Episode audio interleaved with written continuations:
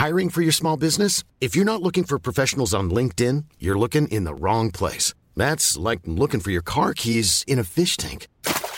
LinkedIn helps you hire professionals you can't find anywhere else, even those who aren't actively searching for a new job but might be open to the perfect role. In a given month, over 70% of LinkedIn users don't even visit other leading job sites. So start looking in the right place. With LinkedIn, you can hire professionals like a professional. Post your free job on linkedin.com/people slash people today. Et maintenant, voici les vedettes de notre spectacle. J'aimerais bien qu'on pose nos armes et qu'on discute. Bon, bah lui, il va me prendre la tête. Jack, je veux que vous me dessiniez comme une de vos françaises. Ah non, c'est chouchou je veux, pas la moche Zut, rezut et rezut derrière Ah, je vois, monsieur se fout de moi Monsieur fait d'ironie Mais où est-ce que vous vous croyez, merde? Au cirque? Ben ça, c'est du spectacle.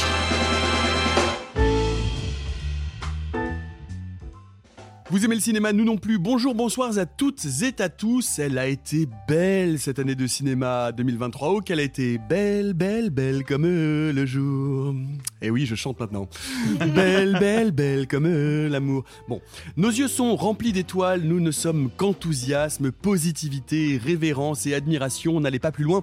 Nous allons vous dire tout ce que nous avons préféré cette année dans les salles obscures. Vous n'y tenez plus, nous le savons. Quels ont été les coups de cœur de l'équipe de réaliser sans trucage? Quel film a le plus fait pleurer Arthur? Quel mouvement de caméra a donné une DME à Alexis? Quelle héroïne a fait battre le petit cœur de Sophie? Et pourquoi Simon s'obstine-t-il à porter une soutane et à boire du Chianti? Ce qui est sûr, c'est que tout ce que vous allez entendre est réalisé sans trucage.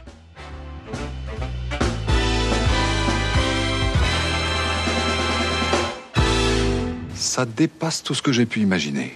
Salut les amis Salut Bah oui, un peu, eh oh, un peu d'enthousiasme, tu Hello vois. Hey, Bonsoir. c'est la fin de l'année, c'est Noël, C'est l'esprit de Noël. Je me Qui re- est tout nu sous sa soutane Je me remets pas de cette vanne. Franchement, ça m'a fait bugger. super. Genre, c'est donc ça le ton de l'émission.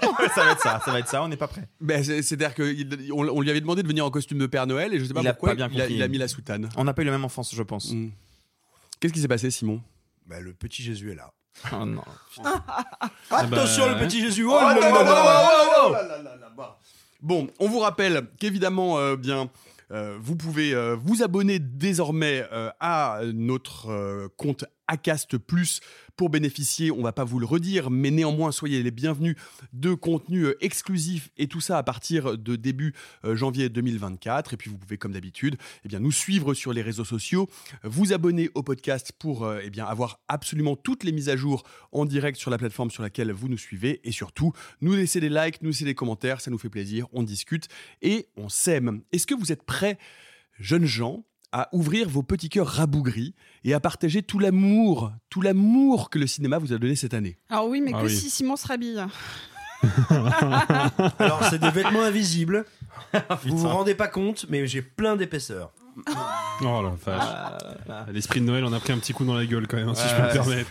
C'était pas dans la gueule. Est-ce que, est-ce que- Inarrêtable, il est inarrêtable. on fire Est-ce que vous êtes prêts à rendre à nos auditrices et à nos auditeurs euh, cet amour que le cinéma nous a donné Est-ce que vous êtes prêts à baigner leurs oreilles dans une douce Mhm. mélopée amoureuse Dans une- Oui.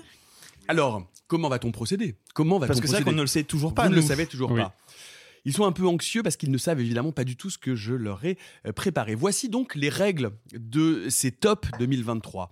Euh, chaque membre de l'équipe a établi un top 5 et une liste de mentions, c'est-à-dire des films qu'ils ont bien aimés mais qui n'entraient pas exactement dans le top 5. Et à partir de ces tops individuels, et grâce à une méthode algorithmique pondérée, secrète et complètement pétée du casque, j'ai établi, et oui, j'ai établi le top 10 collectif de réaliser sans trucage. Oh my Oh là là. god. Voilà, top 10 que je vais égrener sous vos oreilles zébobie. Et vous ne savez pas du tout quel est ce top 10. Et ce top 10 va réserver quelques surprises. On commence. Top 10, le dernier, tout en bas de l'échelle. How to Have Sex de Molly Manning Walker, qui figure dans ton top, Arthur. Mhm. Oui Bah oui, oui, euh, j'ai C'était encore le... très- c'était- Oui, c'était un peu. bah, je, je suis encore un peu... Tu sais, je suis jeune, hein, je mue encore un petit peu ma voix. Ouais, bah ouais, j'ai encore le souvenir euh, humide de ces pleurotes euh, à Cannes, euh, au rayon Picard. Mais non, c'est un film qui m'a énormément marqué. Déjà, il faut, il faut revenir sur le fait que bah, c'est un premier long. C'est un premier long qu'on s'est vraiment pris dans la gueule parce qu'au moment où on l'a vu, je parle notamment de Sophie et moi, on était ensemble à la séance, on ne s'attendait pas à grand chose. On savait rien du projet. On n'avait même pas une première image. On savait même pas vraiment le synopsis. Et on y allait. en se disant, hein, bon, un certain regard, c'est même toujours un- assez cool. Et on est sortis tous les deux bouleversés, terrassés. Et pour moi, les films les plus puissants et les plus marquants sont ceux dont on peut parler avec la même émotion euh, plusieurs mois plus tard. Et en fait, c'est le cas. On est, on est sept mois après et, je pense que je pourrais encore avoir les larmes qui montent juste en, évoquant, euh, en évoquant certaines scènes, en évoquant la fin. Euh, il y a une justesse dans ce qu'essaye de raconter cette réalisatrice qui me fascine parce que je l'avais dit à l'époque et je me rends compte que c'était peut-être un peu provoque. Mais en fait, plus j'y pense et plus je pense que c'est vrai. Je suis pas sûr qu'un homme aurait pu écrire quelque chose aussi bien sur ce sujet-là. Et en fait, j'y ai pensé il y a quelques semaines et je me suis posé la question est-ce que c'est un film que je vais encourager mes amis à voir? Parce que je me suis rendu compte que je l'ai pas fait. Et je me suis posé la question. Et en fait, c'est pas un film simple. C'est pas un film difficile d'accès cinématographiquement parlant, hein, vraiment pas. C'est un film euh, que tout, tout, tout le monde peut. euh, peut Non, mais c'est un visionnage qui remue. Ouais. Et en fait, je me suis rendu compte que euh, j'ai pas été euh, le plus grand avocat du film et que je l'ai pas assez recommandé à mes amis parce que je me suis rendu compte que mes amis étaient peut-être pas dans un état pour le voir. Et je regrette. Et je suis content qu'on en parle ce soir parce que c'est vraiment, je pense, une des plus belles œuvres de l'année. Ouais. Ben, je, je suis d'accord puisque l'autre personne qui l'a mentionné dans son top, euh, c'est moi. Moi, je, je- je reste vraiment. euh, on, on parle souvent de, de, de cette, de cet effet. Euh, longue durée des Ouais. films, c'est de se dire qu'à un moment donné, un film qu'on a vu à un moment donné, qui a pu nous plaire, parfois nous déplaire, change, se transforme ou sédimente. Et How to Have Sex, moi que je n'avais pas vu à Cannes, euh, que j'ai vu euh, en salle lors de sa sortie euh, ben, il y, a- y y quelques semaines, est vraiment un film qui reste en moi. C'est Mm. un film qui m'habite, c'est un film qui continue à évoluer à l'intérieur euh, de mon esprit. Et je trouve que vraiment, c'est c'est un film d'une mélancolie et d'une joliesse, d'une finesse dans la façon dont on parle Mm. de ce qu'est ce, ce- ce passage, ce basculement, euh, ce qu'est la pression euh, euh, sociale entre copines pour avoir ce premier rapport sexuel. Euh, c'est un film qui est tout en délicatesse et, en, et, et- et en nuance. Et, et vraiment, c'est un film qui continue de m'habiter et qui reste un, un des souvenirs peut-être effectivement les, Mhm. plus, les plus chers. Les, les- Et puis je suis très très sensible, je suis très sensible à ces histoires de coming of age, je suis très sensible à ces, à ces histoires euh, euh, de l'été où les choses changèrent. Euh, et je trouve que tout est, tout est très précis. J'ai des souvenirs de mise en scène. J'aime beaucoup la façon euh, dont la caméra, dont la caméra, qui est une caméra un peu de, de- de- du réel, un peu une caméra à réalité, avec finalement très peu d'éclairage, beaucoup de lumière naturelle, avec un grain presque documentaire, saisit euh, le visage, le corps de ces, de ces jeunes filles, leur transpiration. On, on a presque, on, on sent presque leur parfum et leur, et leur sueur. Euh, on sent presque les, les relents d'alcool. Enfin, moi, c'est vraiment un, un film euh, qui m'a touché, qui m'a bouleversé et que je suis content de voir dans le top 10. Et peut-être on peut te donner la parole, Sophie, parce que toi, Bah. ça ne figure pas dans ton top 5. Et pour autant, c'est un film qui a été important pour toi cette année. Oui, ça a, été, ça a été un des plus gros chocs de Cannes et, euh, et, et je l'ai pas mis notamment, euh, enfin il est dans mon top 10 mais il n'était pas dans mon top 5, il fallait malheureusement faire des choix. Euh, je, je- je suis d'accord avec tout ce que vous avez dit, c'est un, film extrêmement sensoriel et on, on a l'impression de les, de les sentir. Il y a notamment un moment où elle marche dans une rue un peu déserte et je Ouais. sens cette odeur Ouais. de bière un peu tiède Ouais, sur le sol ce, des ce- bars. ce quoi. plan fixe incroyable, Ouais, ce plan ça. large où elle remonte une rue euh, remplie Tragique. de, remplie de ça, déchets ça au sent la petit matin. fête, ça sent la cigarette froide, ça sent genre les limite un peu les nausées qu'il y a eu pendant la pendant la soirée. Souvent, je me demande est-ce qu'un film est nécessaire ou pas? Est-ce qu'un film peut faire l'éducation de quelqu'un ou pas? J'ai toujours considéré que non, qu'un film n'est pas censé faire l'éducation de quelqu'un, que le divertissement c'est au-delà, c'est Mm. genre pour une réflexion qui est déjà faite parce qu'on n'éduque pas quelqu'un avec un film et je tiens les documentaires certains types de documentaires hors de cette réflexion. Mais un film, la fiction n'est de base pas là pour réellement éduquer sur un sujet précis. Si l'e- l'esprit n'est pas déjà parsemé d'une volonté de se cultiver sur ce sujet-là. Et là, je trouve que How to Have Sex, c'est exactement ça. Je pense que sur un public bien précis qui s'intéresse déjà à ce sujet-là, il peut pousser la réflexion encore plus loin sur ce qu'est le consentement, sur ce qu'est que la pression sociale. Et sur ça, je trouve qu'en effet, l'écriture est absolument parfaite. parfaite. Ouais. Ce qu'est l'amitié, ce que, ce que peut, comment une amitié qui se veut bienveillante peut finalement devenir toxique, peut pousser Mhm. à des comportements qui sont des comportements finalement dans lesquels on n'est pas confortable. Enfin, je, je trouve que toute cette description de ce gang de filles est, euh, est vraiment d'une justesse folle et, et couplée une fois de plus à, à une mise en scène très précise, très brute et en même temps vraiment, euh, j'ai j'ai le souvenir du grain de cette image et le Mhm. souvenir de cette, de cette station balnéaire qui est en fait quasiment euh, un, un- un- un dépotoir gigantesque. Enfin bref, j'ai des souvenirs de, Mhm. de flash dans les clubs. Enfin bref, de, Ouais, mais je, crois que c'est le, tout petit truc qui m'a fait justement ne pas le mettre dans le top 5. C'est justement de comprendre qu'il est irrecevable pour toute personne qui n'est pas un tout petit peu renseignée sur le sujet. Je trouve qu'elle est déjà très pointue dans sa réflexion. Alexis, c'était- ça figurait pas dans ton top 5, mais néanmoins. Non, parce que j'avais quelques réserves sur, euh, sur le film, que j'ai toujours d'ailleurs, mais je dois reconnaître que je suis un peu de l'avis d'Arthur sur un point quand même, c'est que c'est un film qui reste. Mm. Ça, on peut pas lui enlever. C'est un film qui euh, m'a marqué d'une certaine manière et qui restera comme l'un des films, je pense, euh, de cette année dont j'aurai euh, le souvenir le plus vif. Mais il y a un truc que tu as dit avec lequel je suis pas tout à fait d'accord, c'est parce que pour moi, il faut préciser un peu cette idée. Tu disais que le film pouvait pas être écrit par un homme. Moi, je pense que si. Parce que, on va pas se mentir, l'écriture, c'est avant tout un procédé de recherche. On se documente, on va rencontrer des gens. Moi, je pense que ça aurait été possible, au moins d'un point de vue d'architecture dramatique. Par contre, et ça, il faut vraiment insister là-dessus, je pense que ce que Molly Manning Walker filme avec sa caméra, à bien des égards, Hmm. c'est un regard exclusivement féminin. Et ça m'avait pas frappé comme ça depuis, depuis très très longtemps. Je pense que la dernière fois que j'ai eu le sentiment d'être confronté à un film où je me suis dit, ça, là, j'ai vraiment l'impression que si c'était un homme derrière la caméra, le plan serait pas le même, le montage serait pas le même. C'était euh, Portrait de la jeune fille en feu de ouais. Et, et là, j'ai vraiment eu ce truc de. Il y a, il y a une séquence notamment. Hein, euh, Donc tu l'as vu. Bien sûr. Non, mais il y, a- y a une séquence dans, euh, dans How to Have Sex euh, d'agression sexuelle. hein. je pense qu'on peut le Ouais, dire maintenant. Le film a fait son chemin Il y quand en a même. plusieurs, Et vrai. il y en a même plusieurs, mais il y en a une particulièrement qui est plus ou moins le, Mm. le climax du film.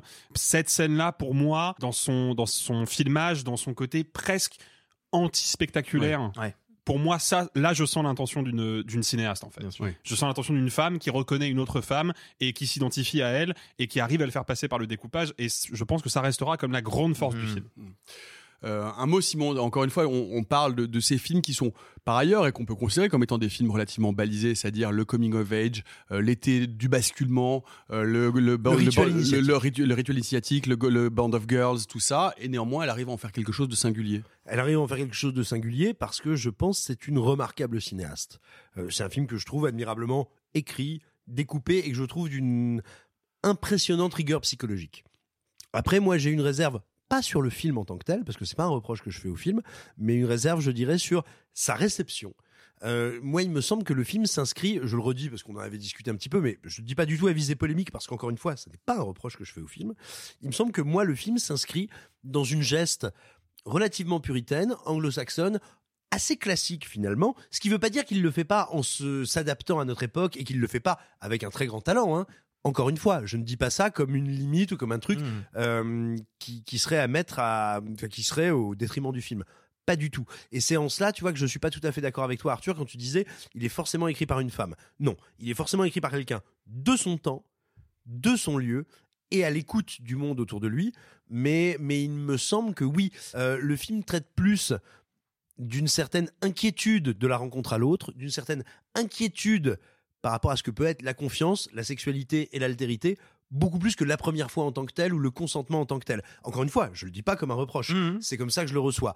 Et je trouve qu'il le fait de manière extrêmement intéressante et incroyablement prometteuse pour un premier film. On va continuer, on va remonter notre euh, top 2023 avec le top 9.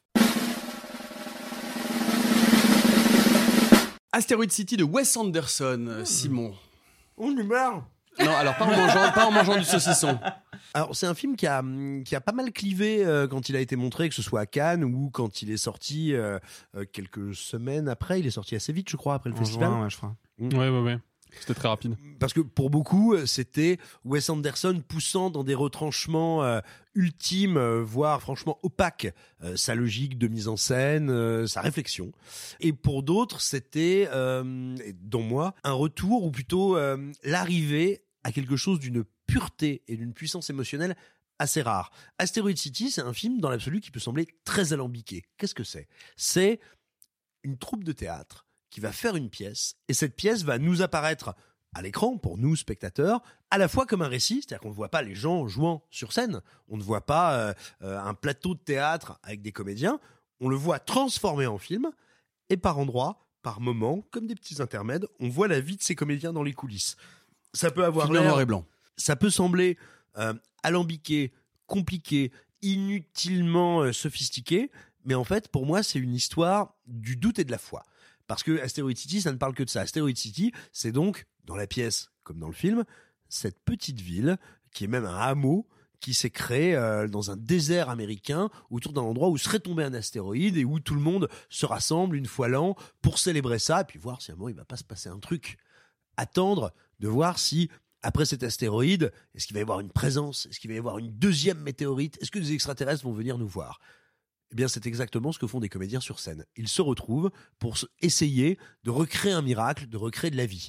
Alors, oui, c'est un truc très intellectuel.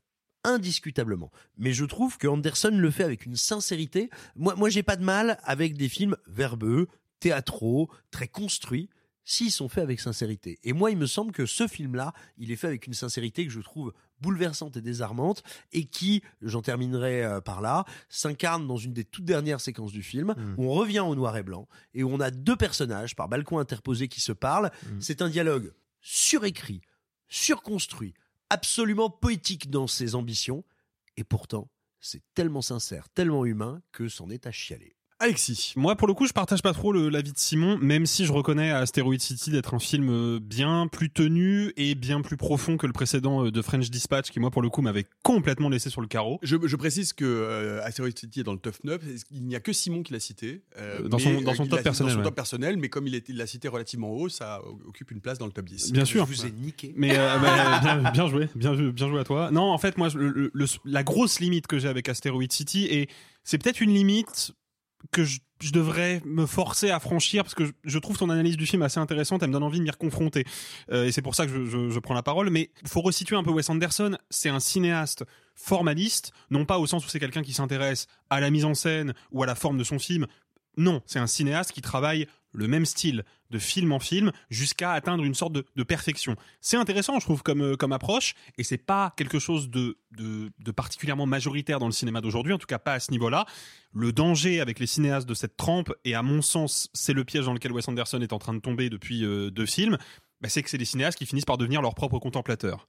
Et c'est ça qui me pose un peu problème, c'est que j'ai l'impression que Wes Anderson, au bout d'un moment, plus que filmé, il se regarde un peu filmé, quoi. Et, et je trouve que ça, ça ancre ces films, en tout cas les deux derniers, dans une forme de staticité, voire de, de, de torpeur, qui pour moi sert pas le récit. Après, je je suis d'accord sur le fait qu'Asteroid City me semble être un film plus profond, plus réfléchi et plus sincère aussi peut-être que The French Dispatch, mais moi en ce qui me concerne, il y a quand même cette limite-là qui, qui m'empêche de- de- d'aller vraiment à son contact, quoi. Sophie. Euh, moi, je tape dans la main de Simon. Voilà. C'était pas ma main. Et voilà. Et ça fait très mal.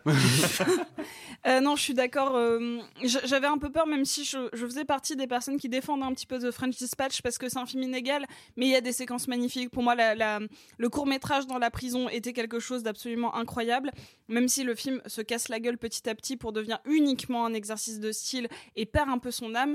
Moi, j'aime quand les personnages chez Wes Anderson sont complètement cassés. C'est ce qui m'avait manqué avec The Grand Budapest Hotel, mais c'est ce que j'aimais autant dans le début de sa filmographie, notamment avec La vie aquatique, qui pour moi est son chef-d'œuvre, mais euh, il y, y a gros débat là-dessus. Euh, et, là, en fait, il arrive à avoir ce quasi-équilibre parfait comme il l'avait avec Moon- Moonrise Kingdom. Et, donc, pour moi, c'est un peu un, espèce de retour. Même s'il a perfectionné la forme, il revient un petit peu plus à de l'intime chez les personnages, même si le dispositif reste un peu plus complexe et un peu plus hermétique. Mais pour moi, euh, c'était euh, du grand Wes Anderson qu'on a eu à Cannes, donc je retape dans la main de Simon. Aïe C'était pas la main de Simon. Euh, Arthur. Oui, bah moi je suis à peu près du, du même avis que Sophie et Simon. Ce qui est intéressant, c'est que je l'étais pas de prime abord. Je me souviens que quand j'ai vu le film, j'étais un petit peu déçu.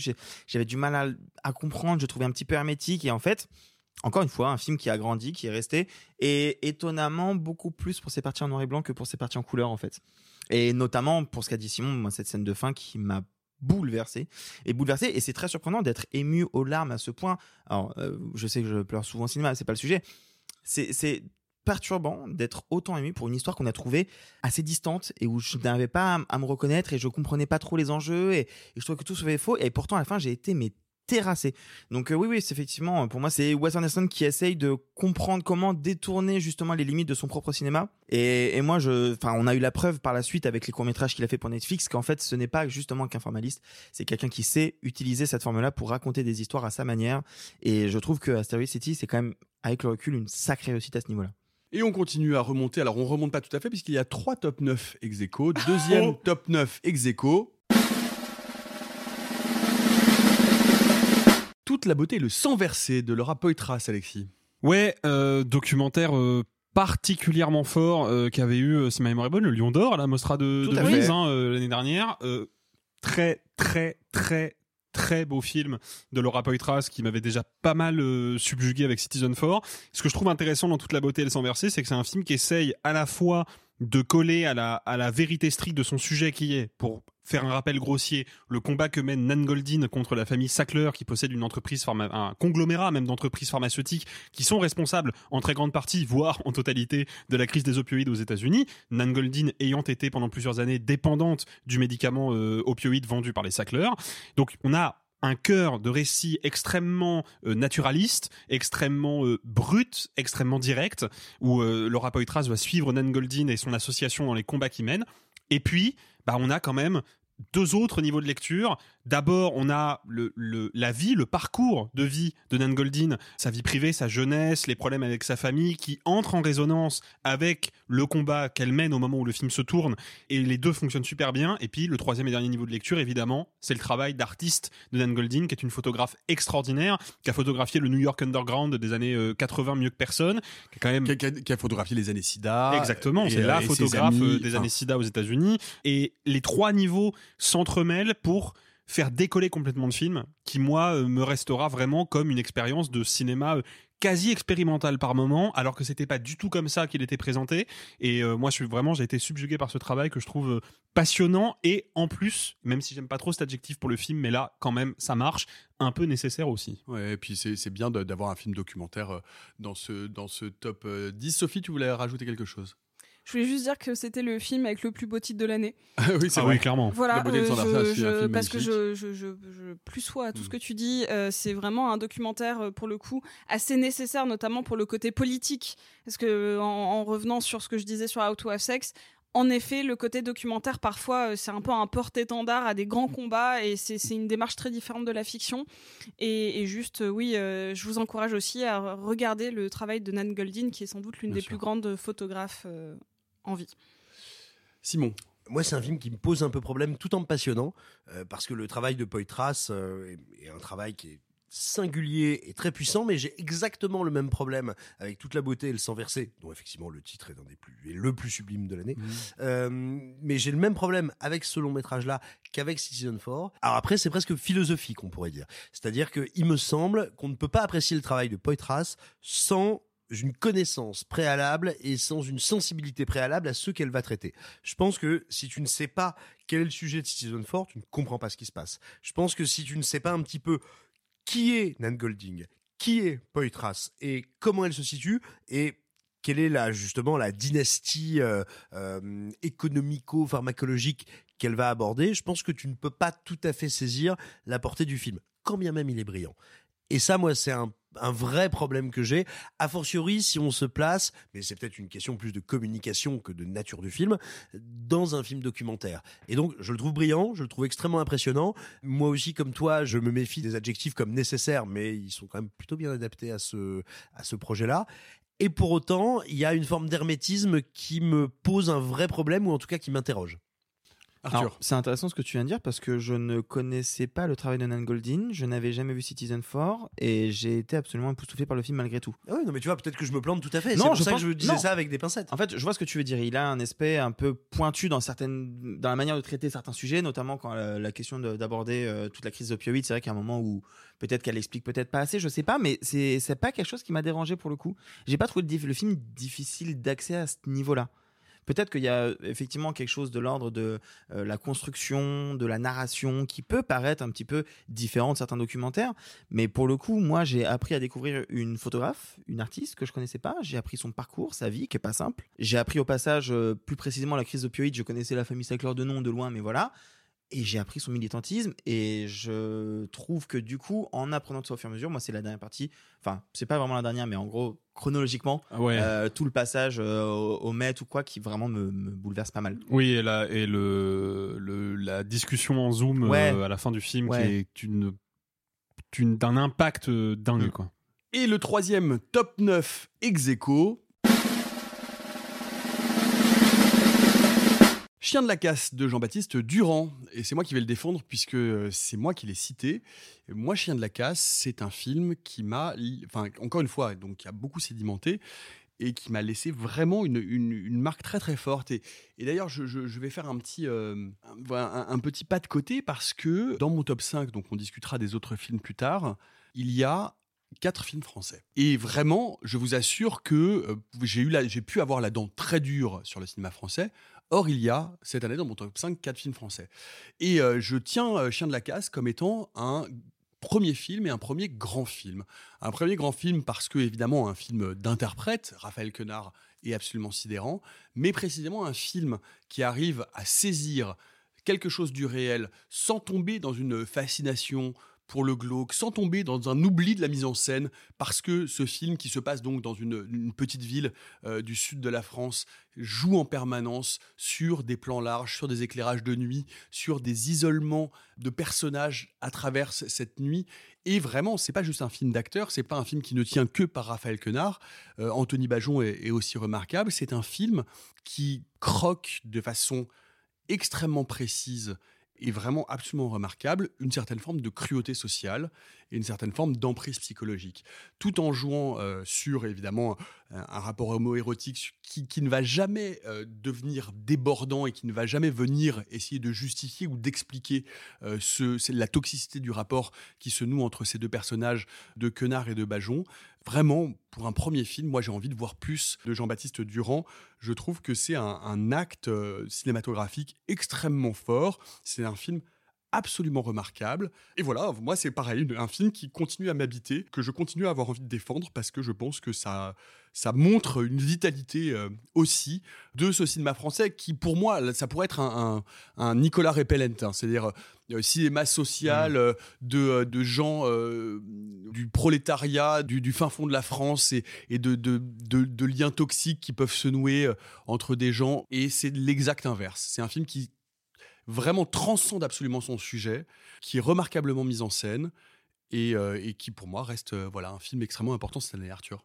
Ce qui est intéressant, c'est que moi, j'avais pas pu le voir à l'époque. Et euh, je l'ai rattrapé fin novembre parce que j'aime bien rattraper les films que, tout le monde cite dans les meilleurs films.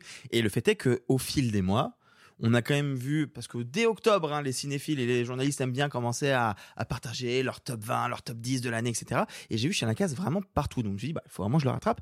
Et ce qui est intéressant, c'est que je comprends tout ce que tu dis. Je saisis pourquoi c'est un film qui est considéré comme étant aussi réussi.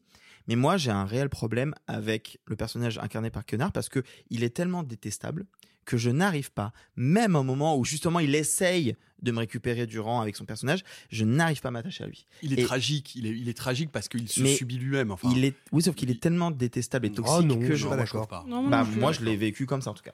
Moi, je l'ai vraiment vécu comme étant. euh, j'ai connu des gens aussi toxiques et je Oui, n'arrive pas à voir l'envers de, du truc Hmm. et je n'ai pas réussi à m'attacher à lui. C'est peut-être juste moi qui a, été, euh, un- qui a eu un blocage, hein, parce que je trouve qu'à côté de ça, effectivement, la caméra, je la trouve super. Je trouve que ce- la, cette Il- manière il de raconter plans, cette il reste vie, ses plans de la, ces villages, de, de- du- du- de la place Ouais. du village, de la, la nuit. Il reste, tout à fait. il reste ce, ce- ce lien aussi avec, euh, avec, avec cette fille, avec la copine de, de, de Bajon, euh, qui, est, qui est remarquable. Enfin non, Et, vraiment, et je, c'est, et je euh, trouve que les interactions entre les personnages est hyper bien écrite. C'est vraiment fin et, et c'est pas un film que je déteste, hein. vraiment pas. hein. Mais moi, j'ai eu ce petit blocage de je n'arrive pas à accrocher à ce personnage. Simon? Bah, c'est un film qui raconte quelque chose de nous, de nous, euh, je veux dire collectivement, nous Français, qui est depuis quelques décennies qui était renvoyé vraiment au hors champ du cinéma national. C'est ce qui se passe dans les petits bleds, c'est ce qui se passe, ce qui arrive à ceux qui ne sont pas partis. Euh, moi, j'ai grandi euh, entre le Cantal et la Nièvre, et il y a une vraie différence qui est non dite entre ceux qui vont partir et ceux qui restent. J'ai fait, partie, pour le coup, moi, de ceux qui euh, s'en sont allés pour leurs études, pour plein de choses, pour machin. ce film raconte ce qui arrive à ceux qui restent, sans misérabilisme, sans tristesse, mais tout d'un coup, il traite un sujet qui d'habitude n'en est pas un.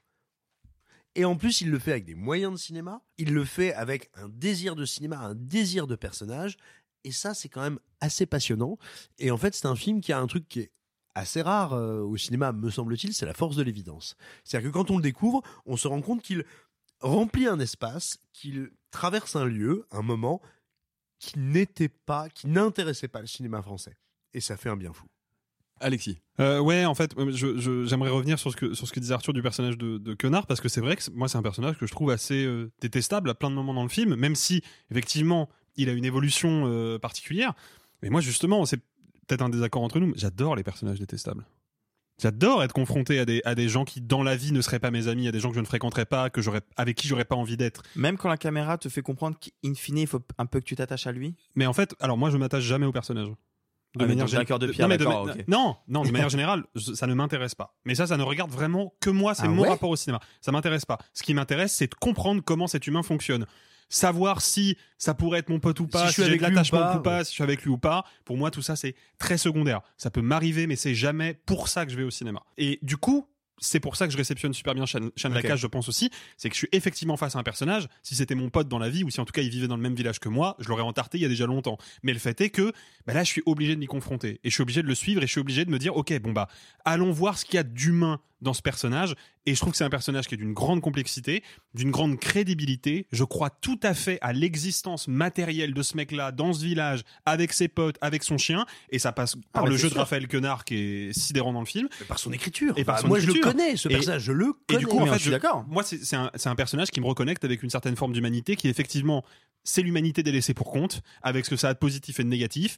Et, et c'est une humanité qui a clairement droit de citer au cinéma. Et c'est pour ça que je, je trouve intéressant d'avoir un personnage comme ça, en fait. Même si je peux tout à fait comprendre qu'on ait du mal à le réceptionner. Je l'entends tout à fait. Mais moi, pour le coup, qui n'ai pas ce rapport-là au cinéma, c'est marrant. bah, du coup, c'est un personnage qui m'intéresse énormément, quoi.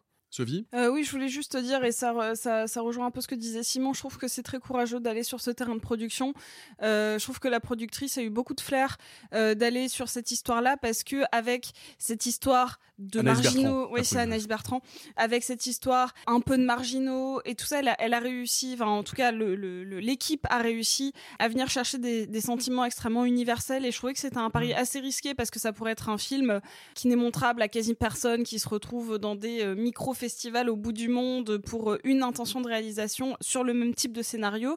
Et au final, par sa force d'écriture, par sa force de jeu, je trouve qu'il est au contraire extrêmement inclusif avec euh, les spectateurs et je- voilà ça je trouve que c'est un vrai tour de force Bah la force, euh, la preuve. euh, moi, j'ai plein d'amis et de collègues qui ne sont pas particulièrement cinéphiles, qui m'ont dit il y a quelques mois- il y a quelques semaines, putain, j'ai vu Chien de la Casse sur Canal, euh, putain, c'est un truc de fou. Et effectivement, c'est que ça touche les gens à, à un endroit auquel ils ne sont pas habitués. En tout cas, d'être touchés à cet endroit-là par le cinéma. Et on remonte et nous allons passer au top 8 avec une petite surprise. Anatomie d'une chute de Justine Triet en huitième position. parce que vous êtes tous des nuls putain Ah, je veux dire qu'on était tous misogynes. misogyne, hein. euh. je vous déteste je vous déteste Et oui, parce que c'est toi qui l'as placé en deuxième position de ton top 5, Sophie. Ouais, et effectivement, le film pu- a été très peu cité par le reste du groupe. Parce que vous êtes que des gros misogynes. Euh, non, mais comme ça, vous avez tort, et puis le monde vous prouve que vous avez tort de pas l'avoir mis dans votre Ah, top, ça, parce pour qu'il le coup, il fait un putain de ravage exact. partout. C'est que vous l'avez pas compris. à part Oh, Nicolas, parce que Nicolas, on était ensemble à la séance à Cannes, et on a pleuré tous les deux sur, euh, euh, face au regard du gamin quand il choisit de témoigner. Genre, euh, On a pleuré ensemble. J'ai pleuré Voilà. aussi. hein. Bah alors, qu'est-ce que vous avez foutu dans Mais votre mais c'est top pas, c'est pas ça qui fait que je vais le considérer comme étant le film de l'année. J'ai hésité à le mettre numéro 1 et maintenant je me dis que j'aurais dû euh, parce que Mhm. pour, pour moi c'est un il y a eu très peu pour moi de films parfaits et j'ai mis vous verrez mon numéro 1 mais euh, c'est pas trop un spoil hein, mais vous verrez Euh, L'autre, c'est parce que ça a été une surprise et je- il est pas parfait, mais je suis attachée parce qu'il est pas parfait, parce qu'il raconte quelque chose. Anatomie d'une chute, je considère que c'est le seul film parfait cette année. Je trouve qu'il n'y a rien à redire, ni en termes d'écriture, ni en termes de photos, ni en termes de jeu, ni en termes de montage, ni en termes de symboles, ni en termes de portée sociale. Et là où je suis vraiment très heureuse, c'est qu'en plus d'être une putain de palme d'or qui a été portée par un incroyable discours social, il va tout gagner aux États-Unis actuellement et c'est un, un magnifique porte-étendard pour la France et pour les réalisatrices. Donc, chais, chais. Alors voilà, Bah alors. Je m'adresse à vous. Pourquoi Anatomie d'une chute ne fait pas partie de votre top 5 Moi, c'est un film qui- que j'avais trouvé très réussi à Cannes, mais c'était pas mon coup de cœur de la sélection cannoise. Après, le problème du Festival de Cannes est qu'on s'enquille des dizaines de films non-stop, donc au bout d'un moment, c'est dur de prendre du recul. Le fait est que le film a pas mal grandi en moi, malgré tout, mais j'ai pas eu l'opportunité de le revoir depuis le. Festival de Cannes. je l'ai Et- revu. Je sais, tu l'as revu. Je sais, Sophie. Je sais. Euh, non, mais le fait est que voilà, j'ai pas eu l'opportunité de le revoir et je me voyais mal mettre dans mon top 5, alors qu'il y a énormément de films qui m'ont passionné cette année. Un film que j'ai trouvé a réussi, mais sur le moment, pas plus passionnant que ça, je dois bien le reconnaître, sans l'avoir revu, quoi. Voilà, par simple honnêteté intellectuelle. Néanmoins, je suis très content de voir que Justine Triet, de film en film, bah, continue de proposer un cinéma qui est intéressant, qui est intelligent, qui est vraiment du cinéma, au sens où il y a de la mise en scène, où il y a, où il y a une vraie réflexion artistique et esthétique. C'est déjà le cas dans ses films précédents, c'est à nouveau le cas avec Anatomie d'une chute. Je suis très content de voir que elle est accompagnée par un distributeur de grande qualité euh, à l'international, qu'effectivement elle est en train de rafler quantité de prix, à mon avis, je pense qu'aux Oscars, ça va très bien se passer. Donc je suis très très content de ça aussi, parce qu'elle participe, mine de rien, au rayonnement du cinéma français, et un cinéma français politique, engagé et radical. Il faut quand même rappeler que le film a dépassé de loin le million de téléspectateurs alors qu'il fait 2h30. Mais c'est ça, ça n'est pas qu'un succès de prix, c'est un succès voilà, de c'est un spectateurs succès à l'international. populaire alors que le film fait 2h30 en général les films français de 2h30 les gens n'y vont pas hein. Faut, je caricature Ouais, un non, peu mais mais oui. je suis pas très loin de la vérité non plus donc le film de toute évidence a bénéficié d'un bouche à oreille incroyable c'est un film qui va faire date dans l'histoire du cinéma français et je pense que pour des bonnes raisons Hmm. donc en vrai Sophie a eu raison de le mettre dans son top et je pense que c'est très bien que le film soit dans notre top collectif Arthur. Ah, moi, je rejoins à, à 1000% Lexi. Je pense qu'effectivement, euh, le problème, c'est que j'ai découvert le film à un moment où euh, il y a un monsieur qui s'appelle Jonathan Glazer qui m'a mis une énorme claque Bah ouais, et chose, qui hein. m'a empêché, je pense, de le prendre à sa juste valeur. Et il faudrait que je le revoie parce que je suis persuadé qu'en le revoyant, je vais le remettre à la hausse ce film parce que je suis tout- tout à fait d'accord avec tout ce qu'a dit Sophie. Je pense qu'il est pas loin d'être effectivement le film le plus parfait de l'année. Pas loin. Pour moi, il y en a d'autres. Mais je suis d'accord avec ça. Et mille fois d'accord avec le fait qu'on adore Justine Trier, on adore son cinéma et on adore le fait que ce soit en train d'être la messagère du cinéma français à l'international et elle mérite tout et on est ravi pour elle. Et je le tiens et je, le- je le précise aussi parce que encore une fois sur internet les gens sont parfois un peu bêtes. On déteste pas pour autant Dodin Bouffant qui va représenter la France aux Oscars et Ah l'un bah, n'empêche loin de là. l'autre. loin de là Non mais qu'importe qu'il soit mieux ou pas, euh, qu'importe que euh, que Trier avait peut-être plus de chances d'avoir l'Oscar ou pas, le fait est que euh, le parcours du film nous prouve que dans tous les cas, si on peut avoir deux, deux aussi beaux films qui représentent la France dans cette cérémonie-là, et ben c'est preuve que quand même ça se porte plutôt bien ici quoi. Simon. Bah, vous avez été tellement laudatif que, que je vais avoir l'air d'être un pisse froid, alors que non. Hein, je Bon alors que t'es vraiment pas le plus froid là, on en aura vraiment pas. non, alors je, je trouve le film brillant à plein d'endroits. Je trouve qu'il est incroyablement bien écrit. Je trouve qu'il est remarquablement interprété et que c'est une qualité rare. C'est une espèce de comment dire euh, les joueurs euh, les, les gamers diraient euh, c'est un espèce de sac à PV en termes euh, d'interprétation. On peut relire, repenser, revoir le film sous une quantité d'angles incroyable et infini. Je trouve ça remarquable. Euh, moi, ce qui fait, je le rappelle pour ceux qui nous, ceux et celles qui nous écoutent et qui auraient peut-être oublié, on n'a pas fait chacun des top 10, on a fait des top 5, dont, d'où on tire un top 10. C'est-à-dire que moi, il n'est pas dans mon top, mais si on avait fait un top 10 individuellement, je pense qu'il serait dedans. Pourquoi il n'est pas dans mon top 5 Parce que je trouve le film brillamment écrit, génialement interprété, mais je n'aime pas beaucoup ni sa photo ni sa mise en scène. Et je peux pas mettre dans mon top 5 un film que je prends aussi peu de Oui, plaisir à regarder. Je, suis- je suis- je Et suis att- entièrement d'accord avec toi. Et, et attention, je pense que ça, ça participe chez Trier euh, d'une volonté de discours que je respecte tout à fait par rapport aux thématiques, par rapport à la sensorialité qu'elle veut installer dans son film.